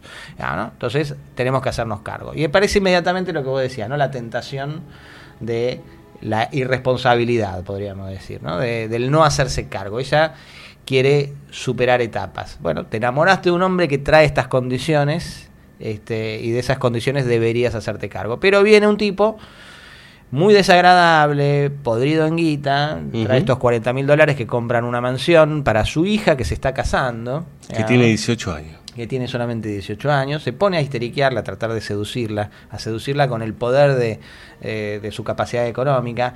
Y ella toma una decisión que va a traerle serias consecuencias, digamos. ¿no? Inicia ahí un recorrido descendiente de este, que la va hundiendo cada vez más eh, en un proceso que termina finalmente con en las garras, digamos, de Mama Bates, podríamos decir para ser rigurosos, ¿no? Eh, En el momento en que ella toma la decisión, digamos, y también nos damos cuenta que en realidad, antes hablábamos mucho de esos personajes en situaciones, bueno, ella toma una decisión, se va con el auto, a las 10 cuadras se cruza con el jefe, digamos, ya empezó todo mal. Exacto. O sea, ya tu plan ya eh, eh, o sea, el, ser una ladrona no está en tu, en, tu, en tu espíritu, por decir. No es constitutivo de vos. De hecho, cuando ella se queda dormida, que se duerme en la ruta, un- dice, para poder descansar, este, aparece el policía, un policía que, por cierto, se parece mucho a Humphrey Bogart, este, no es, pero la mira sin ojos, porque en realidad está atrás de unos anteojos negros, este, y ella automáticamente quiere prender el auto e irse, digamos, ¿no? Como eh, todo el tiempo está esta cosa de, de, de muchísima torpeza, digamos, ¿no? Exacto, sí, sí, sí. Te- todo el tiempo uno se da cuenta de... este, nos ponen el, eh, al espectador una tensión realmente mu- mu- fascinante, porque eh, todo el tiempo te das cuenta que está loco, no puede ser más torpe. Mm, ¿no? sí, total. Te vio el jefe, te quedaste en la ruta, eh, te pusiste a temblar como una hoja cuando te vio el policía, después vas y cambias el auto, eh, se- no haces más que llamar la atención, llega el policía, te escapas. Aparte, ahí hay como, vos, vos muy bien decías, eh, esta mirada eh, vacía, digamos, ¿no? Hay un... Que, que se podría poner como, como epígrafe de casi toda la obra de, de Hitchcock, este verso de, de Machado, ¿no? El ojo que ves no es ojo porque lo veas, es ojo porque te ve. Este, Claro. O algo muy parecido. ¿no? Eh, eh, o sea, eh, eh, eh, se convierte en objeto de mirada de todos los hombres. Es muy, es muy claro el, el plano en el cual ella se va con el auto cambiado y que aparecen las tres figuras masculinas, la del vendedor, la del mecánico y la de la policía. ¿no? Inclusive uno podría dividir la, la estructura de la perspectiva masculina en esas tres funciones, el que mete las manos en, en la grasa, el que da la imagen visible y, el, este, y, y la función en todo caso de la ley formal, eh, todas perspectivas eh, de, de- de miradas masculinas de las cuales ella, eh, a, a las cuales ella percibe como... eh, como en tensión sobre ella, ¿no? Como, como en juicio. Pero en lugar de responder y de decir, bueno, ya está, ¿no? Este, tiene que finalmente enfrentarse con, con Norman Bates, que uno podría decir, bueno, es, es una película estructurada claramente sobre la, la figura del doble, ¿no? Hay dobles donde cada personaje, puntualmente Marion, va encontrando refractado el polo opuesto de la pulsión entre su deseo y su imposibilidad de satisfacción de ese deseo. O si se quiere, la, la- la forma monstruosa que emerge de esa tensión que no se resuelve por, en lugar de trabajar eh, con la pauta, con la norma, modificarla, apropiársela y, y- y enfrentarla, tratar de esquivarla. Entonces el momento en el que decide esquivarla, que es el momento en el, en el que se ve reflejada en, eh, en el, en el discurso de Norman, digamos, cuando se encuentra con él, finalmente se da cuenta, viéndose Norman, digamos, por eso decía, este, Norman es de alguna manera el, el doble de todos los personajes, ¿no? todos se refractan en, eh, en Norman y en su relación con, eh, con su mamá, él organiza un discurso que le hace ver a ella, reflejándose en él, la falta y el problema en el cual se metió. Entonces dice, bueno, todos estamos encerrados en una, en una prisión, yo me metí en la misma, voy a ver si puedo salir. Y en el momento en el que se trata de liberar es el momento en el que finalmente no logra despegar de ese lugar al cual se metió. De todas formas, en ese proceso ya el espectador fue haciendo un acompañamiento a, a Marion, en el cual fue aceptándola como ladrona.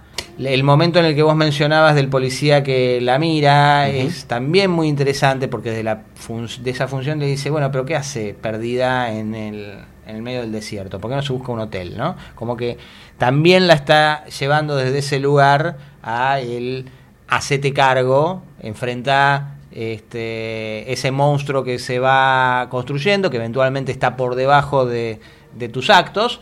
¿Qué quiere decir que está por debajo? En, en esta idea una vez más del pecado original, ¿no? de que todos en nuestra debilidad nos hermanamos. Claro. ¿no? Entonces, eh, eh, Norman Bates es, si se quiere, eh, el último puntito de ese torbellino que se va hundiendo en esa, eh, en esa podredumbre, en ese mal, al cual cuando lo miramos, todos podemos, en la medida que podamos hacernos cargo de esa mirada, eh, ponernos en nuestro lugar, digamos, ¿no? decir, no, rescatarnos, podríamos decir, ¿no? Ella no se rescata, digamos, ¿no? Eh, cuando De hecho, hay un momento en que ellos están, eh, la famosa escena de los sándwiches y la leche, digamos, que están comiendo en esa, atrás de la oficina de él, eh, que ella le dice, ¿y por qué no la llevas a tu mamá a un, este, ¿cómo se llama? A un lugar para ancianos. Otra vez le estás pidiendo un escape, como depositar a tu vieja y a ver si vos puedes hacer tu vida. ¿O por qué no te vas? Le dice. Bien, sí, ¿No? sí. ¿Por qué no te vas? Claro. Que es lo que hizo ella, digamos. Este, y él como hasta casi que se la mirada es impresionante, digamos, ¿no? Penetrante. Él se vuelve loco en ese momento. Le dice, pero yo no voy a hacer eso. ¿Quién la va a a cuidar? un manicomio, ella le Claro. dice a una institución. Ah, una institución, ¿no? es verdad, Le dice verdad, Un manicomio, ¿no? Este, Claro. Exacto, sí, sí. Eh, ¿Usted vio alguna vez esos manicomios? Sí, sí, ahí se, se desorbita y ella se asusta. Ah, que hay risas, hay llantos, le dice, ¿no? Sí, sí, sí, claro. sí, sí. ¿Cómo voy a llevar a, a una persona que amo, aunque la odie, la amo, vamos a, a- a un lugar así? Este, sí, sí, sí, sí. Ahí ella se asusta porque ahí él em- emerge, digamos, mamá Bates. Que ahí cuando él le dice, todos nos volvemos locos en algún momento, ¿no? Que él- Claro, exacto. ¿no? Ahí, está, ahí está muy bien eso, ¿no? Es exactamente lo que, lo que ilustra la idea esta de, de... Sí, todos nos volvemos locos en algún momento, ¿no? Eh, aparte, es razonable lo que está diciendo y, y el que esté libre de, de culpa que arroje la primera piedra. Es tremendo que lo esté diciendo Norman Bates, digamos, ¿no? Eh, Eso es lo terrible. Ahí está lo esto de, de- de cuando llegás a mirarlo, ¿no? Cuando, Exacto. porque te estás reflejando vos también ahí. Decís, exacto. ah, la pelota, mirá, me lo está diciendo este que está en el, en el fondo, como, mirá que vos también podés, ¿eh? Exacto, y hay un juego aparte ahí donde, donde también todo se mezcla, porque uno lo ve como un personaje tímido, es muy poco temible, digamos. Flaquito, claro, sí. Eh, y, y- y que claramente se ve atraído por ella.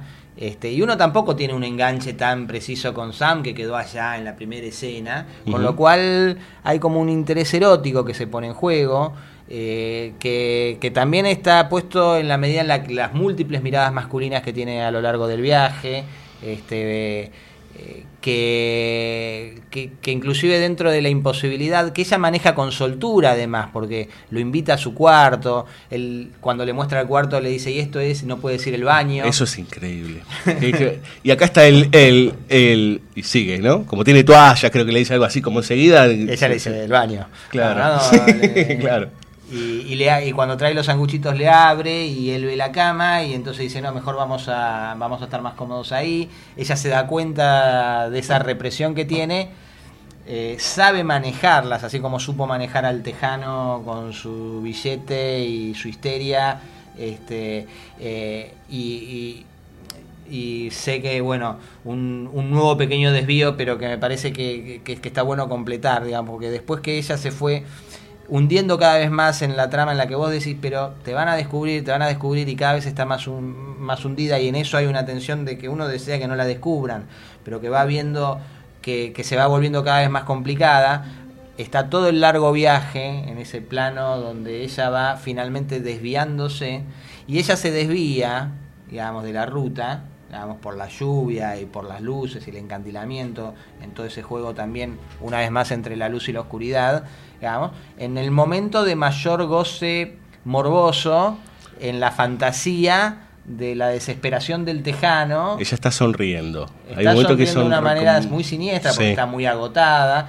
Esa es una escena que uno tiene que ver sin subtítulos, digamos, porque el subtítulo te, te aparta permanentemente de la mirada, es increíble la interpretación de mm, eh, Janet Lee, digamos, eh, el, el control de su expresión, digamos, cómo va acompañando la fantasía que es particularmente perversamente erótica, ¿no? Porque me voy a cobrar con su piel, es lo que ella fantasea que... Este, y, en, y- y- en eso hay un, un goce, digamos, que, que le hace perder el camino, ¿no? Que le hace perder el- la ruta. Entonces también en esta complicidad que decíamos eh, del, del que purga en este caso, no sería una falsa culpable, porque ella es culpable del robo, digamos, no es culpable de la historia de Marion, y en todo caso el castigo es excesivo, particularmente si uno piensa que estaba volviendo, había decidido devolver la plata, digamos, había decidido aceptar la norma, hay una, una complicidad que la lleva a ella a meterse, y que eh, eh, es probablemente la película de Hitchcock, o por lo menos no creo que haya otra donde ese recorrido y esa complicidad sea más sólida. Digamos, ella se fue deliberadamente encerrando en esa trampa de la cual después no puede despegar, ¿no? en ese momento que vos hablabas de, eh, de cómo se va hundiendo, digamos, ¿sí? me, me puse a pensar después en Vértigo, digamos, ¿no? que muchas eh, de, gran parte de la película se estructura con subidas y bajadas de autos, ¿no? Eh, y acá hay una gran cantidad de recorridos hasta que ella llega al Bates Motel. Eh, esta es la famosa escena que es donde la película se parte en dos, que es la escena de la ducha, probablemente la escena más recordada de la historia del cine, este, que tiene una previa eh, que hay que recordar, que es la mirada de Norman Bates a través de la puerta, de la pared. Este, que es otra vez el ejercicio de la mirada y demás, lo erótico, etcétera. Eh, a partir de ese momento que se parte la película, literalmente ella termina siendo hundida. Por Norman Bates, ahora, eh, que, a ver, creo, creo que ahora vas a venir con eso, que es esta cuestión de cuando nos empezamos a identificar con Norman Bates. Cuando empezamos a meternos en su propia historia y lo que le pasa a él, este, cuando él decide deshacerse del cadáver, este, la mete en el baúl del auto y la mete en un pantano. Te escuché decirlo varias veces en muchas clases, que esa es una probablemente una de las escenas más perversas de la película, que tiene que ver con que el auto se tiene que hundir, se tiene que hundir, y hay un momento que pareciera que no. Este, y todos decimos, ay, si no se hunde lo descubren. Bueno, Bueno, hay una de las versiones más fuertes de, que, esta punto cosa de de- vista de- probablemente la más la fuerte de la historia del cine. Claro, que de repente, claro, y aparte que, que ahora empieza a transitar junto a un asesino, digamos. ¿Qué pasa con eso? Bien, bueno. eh, ahí sí está bueno que, que, que- que esté escuchando esto tenga fresca la, la- la escena, porque eh, ahí es, eh, vos, vos señalaste muy bien ahí cuando ella decide volver, me queda un largo camino hasta Phoenix, le dice a él, o sea, tengo que levantarme temprano, o sea, ya tomó la decisión, hace una cuenta absurda solamente para dejar la prueba de cuánto es 40.000 menos 700, porque aparte lo que tiene que calcular es, tengo que devolver 700, digamos, ¿no? o sea, 40.000 menos 700, 39.000, no sé, ¿no? Eh, pero no importa. Porque después lo tienen que encontrar en el inodoro. No hagamos ningún comentario sobre las mujeres y la matemática. este, en todo caso, es, eh, es el inconsciente que le trata de dejar una señal a, a- a su doble hermana Laila, digamos, ¿no? Eh, que es la que va a descubrir eso en el, en el inodoro, que como, chis- como chiste, como dato de color, es el primer inodoro de la historia del- representado en la historia del cine. Eh, hasta ahí no habían... nu- Nunca se había visto un inodoro. Es lo que dice, decía Hitchcock en el comienzo del programa, que dice, ¿por qué no hago película de época? Porque no puedo filmar cuando van a los años, digamos, ¿no? Este, como que esa cosa de como a mí me interesa un poco también meterme en esos lugares incómodos. Bien. Eh, y ahí se da esa, esa cosa que, que, que de pronto estamos del otro punto de- del otro lado del punto de vista. digamos. Entonces esa tensión que íbamos teniendo en, en te van a descubrir, te van a descubrir como tratan como sin despegarnos de ella, pero con una distancia con relación a ella, que eso quedó pendiente de la ventana indiscreta y que por ahí estaría bueno señalar, digamos, la cuestión de, de- de la distancia con el punto de vista del personaje, pero no nos desviemos ahora de psicosis. Eh, de pronto, en el proceso en el que aparece un personaje que se vuelve interesante, perturbador, interesante, al cual inclusive proyectamos cierto deseo de, bueno, estaría bueno que concretes con esta piba, más allá de, ¿no? Por lo menos, o estaría bueno, o uno Ojalá encuentres otra, sino, digamos, eh, pero, mm, pero ojalá puedas despegar de mamá para tener una chica y, y- y demás. Entonces hay como una simpatía. Eh, es un personaje que se vuelve interesante porque es raro, porque está solo, porque está ahí. De pronto estamos mirando desde él a ella y ahí toma cuerpo, digamos, eh, eh, ese punto de vista y se empieza a desdoblar, digamos. ¿no? Entonces, eh, si volvemos a la idea de la figura del doble, ahí vemos una construcción de ese desdoblamiento. Entonces estamos viéndola a ella desde afuera de ella, desde una mirada interesada, digamos, este, que se reprime. En el momento en que se calienta, se va para convertirse, él se va como para enojarse con la mamá, ¿no? para pelearse, ¿no? Como sale con, eh, con esa actitud, le voy a decir a mi mamá lo que, eh, lo que se merece y finalmente cuando llega a la casa no se anima. Ah, ¿no? Con todo eso se va construyendo también la figura de la mamá fuera de campo.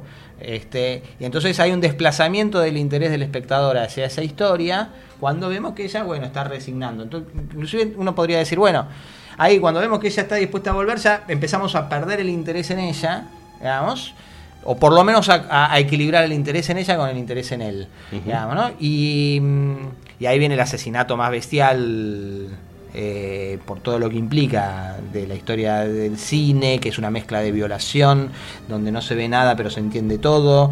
Eh, aparte hay también un desdoblamiento porque ella se da cuenta que la está matando Ma- Norman Bates disfrazado de la mamá. Que exacto, claro. este, eh, el, eh, la sangre que se pierde con el agua en ese agujero en espiral, espiral. que se convierte en el ojo muerto de ella. Vértigo. Este, es de otra vez eh, y, con y esta también cosa esta del- cosa del, de- del hundirse, del de la perderse caída, la vida claro, hacia abajo, claro. de, de- de perderse en esa oscuridad y, y demás. Y esa larga, larga, larga escena de él limpiando la escena del crimen, el horror de él, primero como fuera de campo, oh, mother, blood, blood, ¿no? Este, eh, que descubre la sangre en la madre y que vuelve corriendo y se horroriza del crimen y toda la situación en la que eh, es increíble porque venías totalmente identificado con Marion, la viste ser asesinada por un asesinato bestial y empieza Hitchcock a mostrarte y el espectador empieza a mirar, che, te quedó una manchita de sangre por ahí, limpia ahí, limpia allá. El estropajo, sí. Eh, sí, sí, sí, sí. A ver si limpia del todo bien. Entonces, inclusive con eso, digamos, le genera un pequeño conflicto, una pequeña tensión de punto de vista del espectador para eh, desear algo con relación al personaje. ¿no? Esos son todos mecanismos, si se quiere, está, está, eh, creo que bien planteado como mecanismos, porque mecánicamente organizan la perspectiva del espectador para identificarlo con la perspectiva de eh, Norman. Para el momento en el que se hunde, que vos estás señalando, yo siempre la menciono porque, entre otras cosas, para mí fue un momento revelador con relación al funcionamiento del cine. Nadie se puede identificar con, eh, con, con algo de lo cual no tenga por lo menos una estructura análoga. Es decir, en el momento en el que el auto se hunde, digamos, después de todo este proceso que permitió eh, neutralizar eh, o desequilibrar el punto de vista de Marion para volcarlo hacia el de Norman, digamos, uno no se da, no es consciente de eso, pero en el momento en el que el auto se detiene, y particularmente en el, en el suspenso que genera eso, el auto queda expuesto, digamos, el crimen va a ser descubierto, cuando si hay alguien que dice, bueno, sí, qué bien que, eh, porque esto siempre lo pregunto, ¿no? Y cada tanto aparece, no, no, me parece bien que ahí uno quiere que el auto quede descubierto. Muy pocos, ¿no? En general todos los, los espectadores coinciden en que sí, hay deseas. Se actualiza inmediatamente, todos sienten alivio y lo reconocen inclusive ellos en el momento en el que se hunde. Entonces, el, alivio que tenés te identificó con Norman. Aparte, yo creo que, bueno, es Hitchcock, ¿no? Pero esta cosa milimétrica del momento en que se frena el plano de Norman Bates, que está, creo que, no sé si como mordiéndose las uñas No, o comiendo un girasol, algo así. unos ¿no? caramelos. Unos caramelos, y mira para los costados, es prácticamente el tiempo en que uno como espectador hace eso. Exacto. ¿No? Como que se lleva los dedos a la boca diciendo, ¿cómo no se hunde? Claro. ¿Cómo no se hunde? ¿no? Es, es- es tremendo, es milimétrico. el- la reacción mínima de ¡Ah! no se baja. Pero una vez que termina esta escena, tremenda escena, digamos, eh, ahí empezamos con el doble, Exacto. que es la hermana de Marion. Y la búsqueda de Marion, aparte de la búsqueda de ella por dos cuestiones. Uno porque desapareció, pero por otro lado, por los 40 mil dólares que ya la, la denunciaron o ya se dieron cuenta, digamos, que se lo había llevado. Claro, todavía no hicieron la denuncia formal, Claro. le pusieron un detective privado, porque como tenía tanta antigüedad y bla bla, y nunca Te pueden, problema, pueden perdonar o algo así. La ¿no? perdonarían, sí. Sí, sí, exacto. Bueno, ¿y ahí?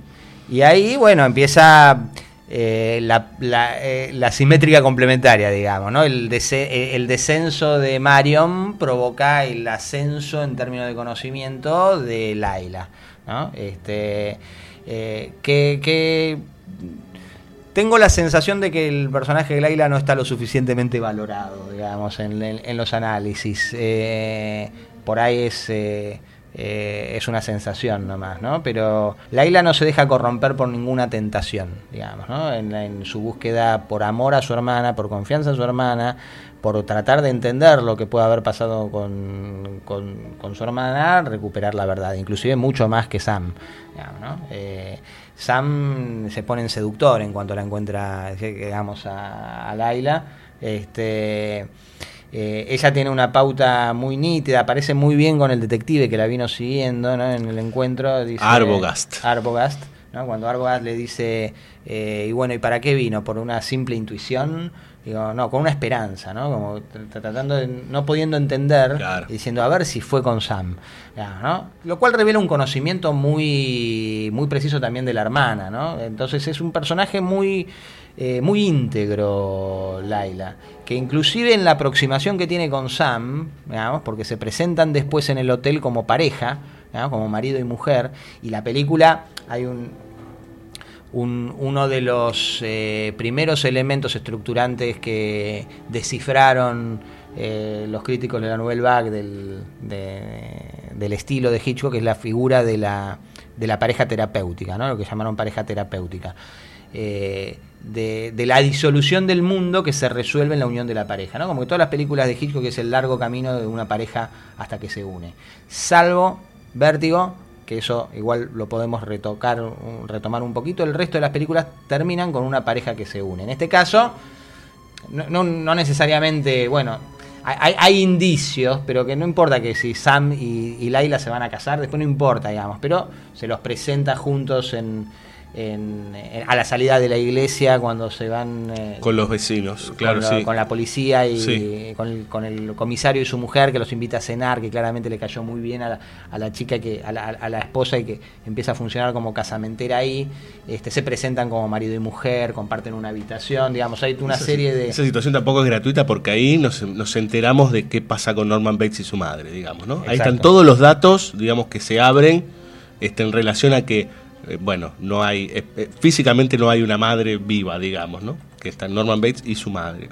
Claro, pero cuando Arbogast le dice esto, a ver, porque sospecho también de vos, porque te vengo siguiendo a vos para ver si está esa, esa trama policial, ella le, dice, bueno, por ahí me convence, me importa un bledo lo que opina. ¿no? Yo quiero encontrar a mi hermana. ¿No? Y ella no se resigna. Cuando, se, cuando el comisario le dice, no, hablé con Norman, no, no, eh, sí, sí, le- todo, todo lo que le dijo Arbogast, probablemente ahí también aparece el tema de la intercambiabilidad de la culpa. ¿no? El comisario empieza a sospechar de Arbogast, todos son culpables, ¿no? Todos, Claro. Entonces ahí es cuando desde la perspectiva de la ley formal, digamos, eh, esa noción de intercambiabilidad de la culpa, en lugar de ser todos participamos, todos somos responsables, nadie se puede desligar, digamos, de la responsabilidad por el pecado, si se quiere, o por el mal en el mundo. ¿ya? Entonces Sam es otra figura masculina extremadamente débil de, de, de- de la filmografía eh, de Hitchcock. Este, Que es el que en definitiva lleva a que Marion haga lo que haga, digamos, ¿no? En Sí, su debilidad. y- exacto, porque está muy bien eso, porque si bien él dice, bueno, no, me tengo que hacer cargo, le está tirando el paquete a, a Marion, en la forma de decir, en la forma de desear, en la forma de decir, en la- puntualmente y eso está muy bien trabajado, porque cuando él le dice, ¿y qué vas a hacer? ¿no? Porque ella le dice, ¿qué, qué me importa que seamos pobres? Voy a ir, ¿no? Es como que él le quiere dar algo que, que ella no está pidiendo, ella no está pidiendo quiero riqueza, Sí, pero se da cuenta que él siente que le tiene que dar porque bueno, ella es una chica de ciudad, es otra vez ese personaje femenino Sí, eh, sofisticada. sofisticada, eh, pobre, digamos, o, o clase media baja, trabaja de empleada, qué sé yo, pero eh, y entonces eh, ¿qué vas a hacer? ¿Vas a chupar estampillas? ¿Vas a cu- cuando cuando le mande la mensualidad a mi mujer, ¿qué vas a? ¿Vas a chupar las estampillas? Sí, voy a chupar las estampillas. le dice, ¿no? Eh, ¿Vos querés comentar algo más de Vértigo? Sí, pero antes, en todo caso, quiero cerrar eh, una cosita con psicosis. Dale. Este, que el, el final, digamos, Sí. que escuchamos al principio Sí. y que se te ponen los pelos de punta, eh, por lo menos al que vio la película tanto o más, escuchándola a, a Mamá Bates, este, No, no, es aún sin verla. Eh, hay, hay- también a- algún equívoco, cada tanto uno encuentra con la función del psicólogo que pareciera querer cerrar la película y que la opinión de Hitchcock estaría en la opinión del psicólogo, que parece que claramente, tanto la perspectiva policial, digamos, como la construcción eh, del psicólogo, son perspectivas que tienen sus razones. Hace poco di una, una charla con unos psiquiatras ahí en, en- en- en el Borda sobre psicosis. Este, y me resultó muy, eh, muy grato descubrir que para los psicólogos el discurso del psiquiatra, para los psiquiatras de- del Borda, el discurso del psicólogo era, estaba bien, era sólida. Porque yo siempre sospechaba que, bueno, es un discurso que seguramente habrá quedado viejo en términos psicoanalíticos, digamos, ¿no? Pero no, como que era una explicación que estaba muy bien. Este, pero que parece que, que tiene la función de tratar de tranquilizar y que al espectador, digamos, a- a- en principio a Laila y a, y a Sam podría ser que juegue ese rol. Bueno, se trata de un caso clínico. Se, se trata de un problema que es explicable en términos psicoanalíticos y por lo, y por lo tanto tiene un orden y está controlado. Inmediatamente Hitchcock nos lleva ahí. Y si queda alguna duda, digamos, no solamente el discurso, el ver a, a Norman pensando con la voz de, de su mamá, este, nos lleva a la, a la decisión de es la mamá, no es la mamá, es la perspectiva que tiene Norman de su mamá, pero qué entidad tiene eso como posesión, este, donde claramente hay un control de la personalidad que es altamente perturbador, pero deja esa imagen sobreimpresa, digamos, cuando funde con el pantano. Hay tres imágenes ahí. Exacto. Está la de él, la de. Y es sobre el fundido del auto saliendo del pantano, donde se funde la calavera de la mamá. Que podría ser. Yo creo que el espectador que está viendo en la película y está atento todavía a eso, inclusive dos segundos, che, me pareció ver la calavera dentro del barro, digamos, ese movimiento que hay en, en- en ese fundido, como algo que también le pide la decisión al espectador de esa posesión y puntualmente el terminar, digamos, con esa catarsis que hace la película de, bueno, todo lo que fuimos hundiendo ¿no? a lo largo de la película en ese pantano, entonces si lo vemos como construcción psicológica, simbólica, este, y pensamos en la complicidad que tenemos y el deseo de que se hunda, ¿qué es lo que estamos deseando hundir? ¿no?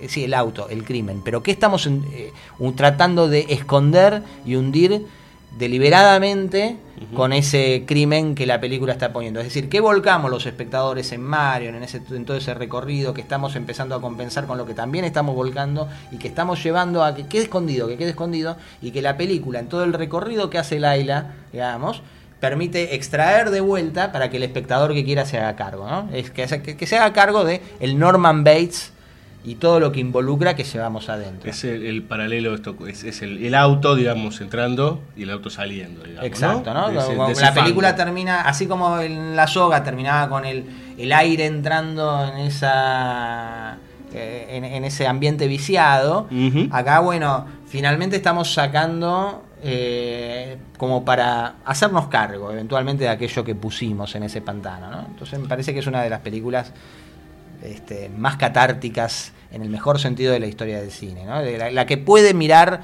digamos, ahí en todo caso le damos paso a, a Vértigo, a ese abismo, la que dice, bueno, tenemos que mirar aquello que eh, fuimos poniendo en ese pantano, y todos tenemos un pantano adentro, todos tenemos una ventana atrás, digamos, Rear Window es la ventana, la ventana indiscreta es la ventana de atrás, ¿no? Del, del Entonces, patio, de los patios traseros. el patio que, la, la cosa que no miramos, la cosa que tenemos ahí atrás y a donde, digamos, inclusive uno puede pensar en los pulmones de edificios donde cae la basura, digamos, ¿no? Este, y el mirar hacia ahí, ¿no? Porque la, la- la propia construcción en la ventana indiscreta de ese plano inicial, eh, y eso era algo que me había quedado pendiente de la ventana indiscreta antes de ver el- lo que quedó Vamos. pendiente de vértigo. Este, eh, está muy marcado, digamos, hay un paneo circular que se cierra sobre un primerísimo primer plano de la cabeza de, de Jeff, en uno de esos momentos en los que eh, lo vemos desde afuera, digamos, que cierra, digamos, como si fuera un globo, digamos, el patio sobre la cabeza de Jeff, haciendo esa eh, analogía, y a partir de ahí, a lo largo de toda la película, es sincrónico. Todo lo que le pasa a Jeff es sincrónico con lo que pasa en el resto de las eh, habitaciones. Los momentos más eh, intensos, dramáticos, son los momentos del asesinato, el pianista vuelve borracho y tira toda su obra, eh, la señorita Torso tiene dificultades para echar al... Sí. este, y es el momento del asesinato y el momento en el que está mal con, con Lisa y así sucesivamente, ¿no? Los momentos en que parece que está todo bien, este, terminan todo, tienen que ver con, momen- con el momento de Doyle, digamos, en el cual les desarmó... Corren como, vos decías, corren como en paralelo, digamos. La vida de Jeff o lo que le pasa a Jeff en relación a ese. Todas esas ventanas parecen estar en paralelo. Exacto. Algo así. Y en el final, digamos, ese final es bastante perturbador, digamos, porque el recorrido que hizo Lisa, digamos, que uno asiente, bueno, se van a casar, está bueno, se cierra esa trama, digamos, ella demostró que puede compartir con él la aventura y demás, está leyendo en, en- en ropa sport, con pantalones y una remerita este, una camisita eh, sport, digamos, eh, un libro sobre los Alpes eh, eh, y, y demás, y cuando ve que él está durmiendo, entonces cierra igual la película, cierra con otro movimiento que se refracta en la... en- en- en- en- donde todo parece estar en orden, digamos, donde la señorita Soledad este, y el pianista sí, el se junta claro. con el pianista, le explica que el piano le salvó la vida, con lo cual también se cierra toda la línea que con relación a la música, digamos, que le salva la vida a las dos simultáneamente, porque en realidad ella se estaba por suicidar, entonces Jeff que la está espiando, llama a la policía, se quedan paradas una arriba de la otra, las dos mirando la música, porque son seducidas por la música, que Lisa todo el tiempo dice parece compuesta para nosotros, digamos, y efectivamente él llama para, a la policía para detener el suicidio, el suicidio lo detiene la música, pero en ese momento entra Torval y tiene la policía ahí, entonces permite llamar a la policía para salvar a, la- a- a- a Lisa. Y lo que decíamos, Y decías, perdón, pero ella está leyendo la revistita Ah. y cambia de revistita. cambia de revista, se pone a ver una de modas en una complicidad nueva con el espectador, Sí. donde nosotros vemos ese otro costado, y al mismo tiempo también vemos que se descifra la pareja recién casados, pero ¿cómo? ¿No estabas, no trabajabas? Entonces ahí empiezan a aparecer unos tonos, digamos, que le dan ambigüedad a ese final. O sea, termina bien, pero ese, final es una cobertura, digamos, que nuevamente puede ser, este, de- digamos, desmantelada por la irrupción nuevamente, si se quiere, una analogía con el final de los pájaros y los, y los pájaros que están gravitando ahí, este, y puntualmente con que el departamento, el perrito fue reemplazado, hay otro perrito, Sí. este, eh, o sea, todo tiene una nueva cobertura y están pintando el departamento de Torval, donde yo no sé a vos, pero a mí no me gustaría mucho irme a vivir a un departamento del cual no me informen No. que fue descuartizada una mujer No, por no, el no, inquilino anterior. menos ese señor, no. Ah, No, no, no, no, este, no, no, no. eh, bien, con lo cual se carga de toda esa ambigüedad del final de la ventana indiscreta. Y Vértigo. Y el te final de Vértigo, ya que estamos con los Con los finales, para finales. cerrar, eh, digamos, el, el final de Vértigo, eh, que él queda, ahí yo decía, es el- el- la única película de Vértigo donde no termina con la pareja terapéutica, sino con su ruptura, y me parece que está bien, pero había un final alternativo que se ve en, en- en- en la red. En, en todo caso, uno podría decir, che, ¿qué pasó con eh, Mitch, ¿no? con la amiga? ¿no? Porque la amiga lo va a visitar al... Bueno, y uno siente que es raro, ¿no? Porque es raro que Hitchcock no se haya preocupado de despedirla. De haber alguna escenita en la que ya no sirve, ya pasa algo, lo llama y no, no sé, algo. ¿no? Porque queda como un cabo suelto. Y en realidad parece que el final tenía una escenita más, está esperándolo Mitch en su casa, eh, preparándole un trago y se escucha por la radio que a Gavin Elster lo están buscando. Es decir, tenía un final donde se restauraba así frágilmente la idea de, de la pareja terapéutica, digamos, eh, una vez más, eh, y donde se informaba, igual tenía la ambigüedad que, que, que en menor escala tiene el final eh, actual con relación a la fuga de Gavin Elster, el, final real, digamos, que finalmente tiene la película, pero donde se prometía que prontamente lo iban a alcanzar, ¿no? Como que lo estaban buscando por no sé qué lugar de Europa, este, pero que estaban tras la pista, ¿no? De Gavin Elster, o sea, como que el crimen finalmente había sido descifrado. El espectador que quiera transformarlo en conocimiento, en conocimiento vital, digo, ¿no? En conocimiento, eh, yo creo que casi es inevitable que el espectador lo transforme en conocimiento vital. No hace falta en que, no es imprescindible para mí que, el- que ese conocimiento sea reflexivo. Uno hace la catarsis viendo cualquiera de estas películas y adquiere un conocimiento sobre la naturaleza humana, aún sin necesidad de traducirlo conceptualmente, ponerlo en palabras. Ponerlo claro, verbalizar. Este, Claro, claro, claro. eh, inclusive diría, hay un peligro en verbalizarlo, hay un peligro en- en conceptualizarlo y, y- y ese peligro está purgado precisamente por psicosis, ¿no? Ese final de la interpretación que hace el, el psicólogo es eh, posiblemente la interpretación con la que algún crítico que les parezca que Hitchcock no es un idiota y es respetable eh, pueda quedarse eventualmente Claro. sin quedarse con esa sustancia que siempre está un poco más allá de lo que con las palabras se puede decir, ¿no? Y que está en ese en esa construcción, digamos, de, de la identidad, en la manera en la que mirando también en el otro y asumiendo la mirada del otro, digamos, como cosa constitutiva de, de esa identidad, refiere a la actitud moral finalmente con la que uno enfrenta la realidad del mal, digamos, en el mundo detrás de esa membrana. Muy bien, señores Mucler. Vamos a escuchar un poco de música. Por favor. ¿Le gusta Bernard Herrmann? Sí. Sí, claro. Bueno, entonces vamos a escuchar dos piezas no conocidas, muy conocidas, de Psicosis del año 1960. Primero, Prelude, sí, cuando la escuchen se van a dar cuenta, es, a ver, recontra archiconocida. Y a continuación, bueno, probablemente la melodía más conocida en el cine, sí, The Murder, de Bernard Herrmann, todo parte de la banda sonora de una de las grandes películas de Alfred Hitchcock, Psicosis 1960.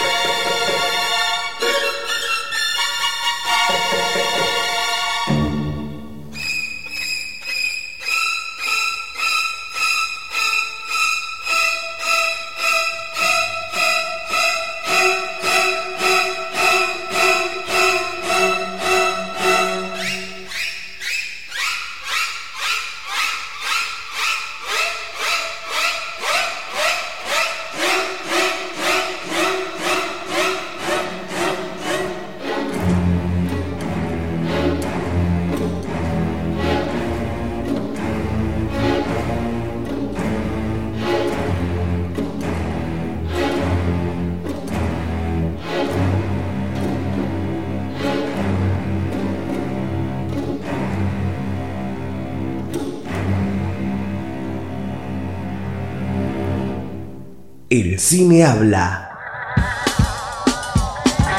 Al amanecer del 6 de septiembre de 1930, cerca de un millar de efectivos militares, formados principalmente por cadetes del Colegio Militar y de la Escuela de Comunicaciones, se pusieron en marcha desde el Palomar a las órdenes del general José Félix Uriburu.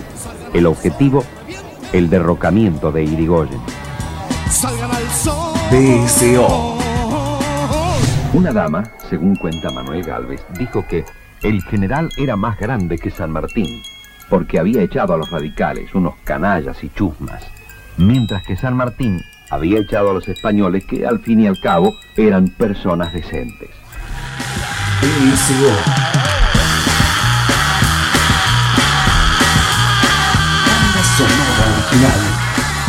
Por la Rocker.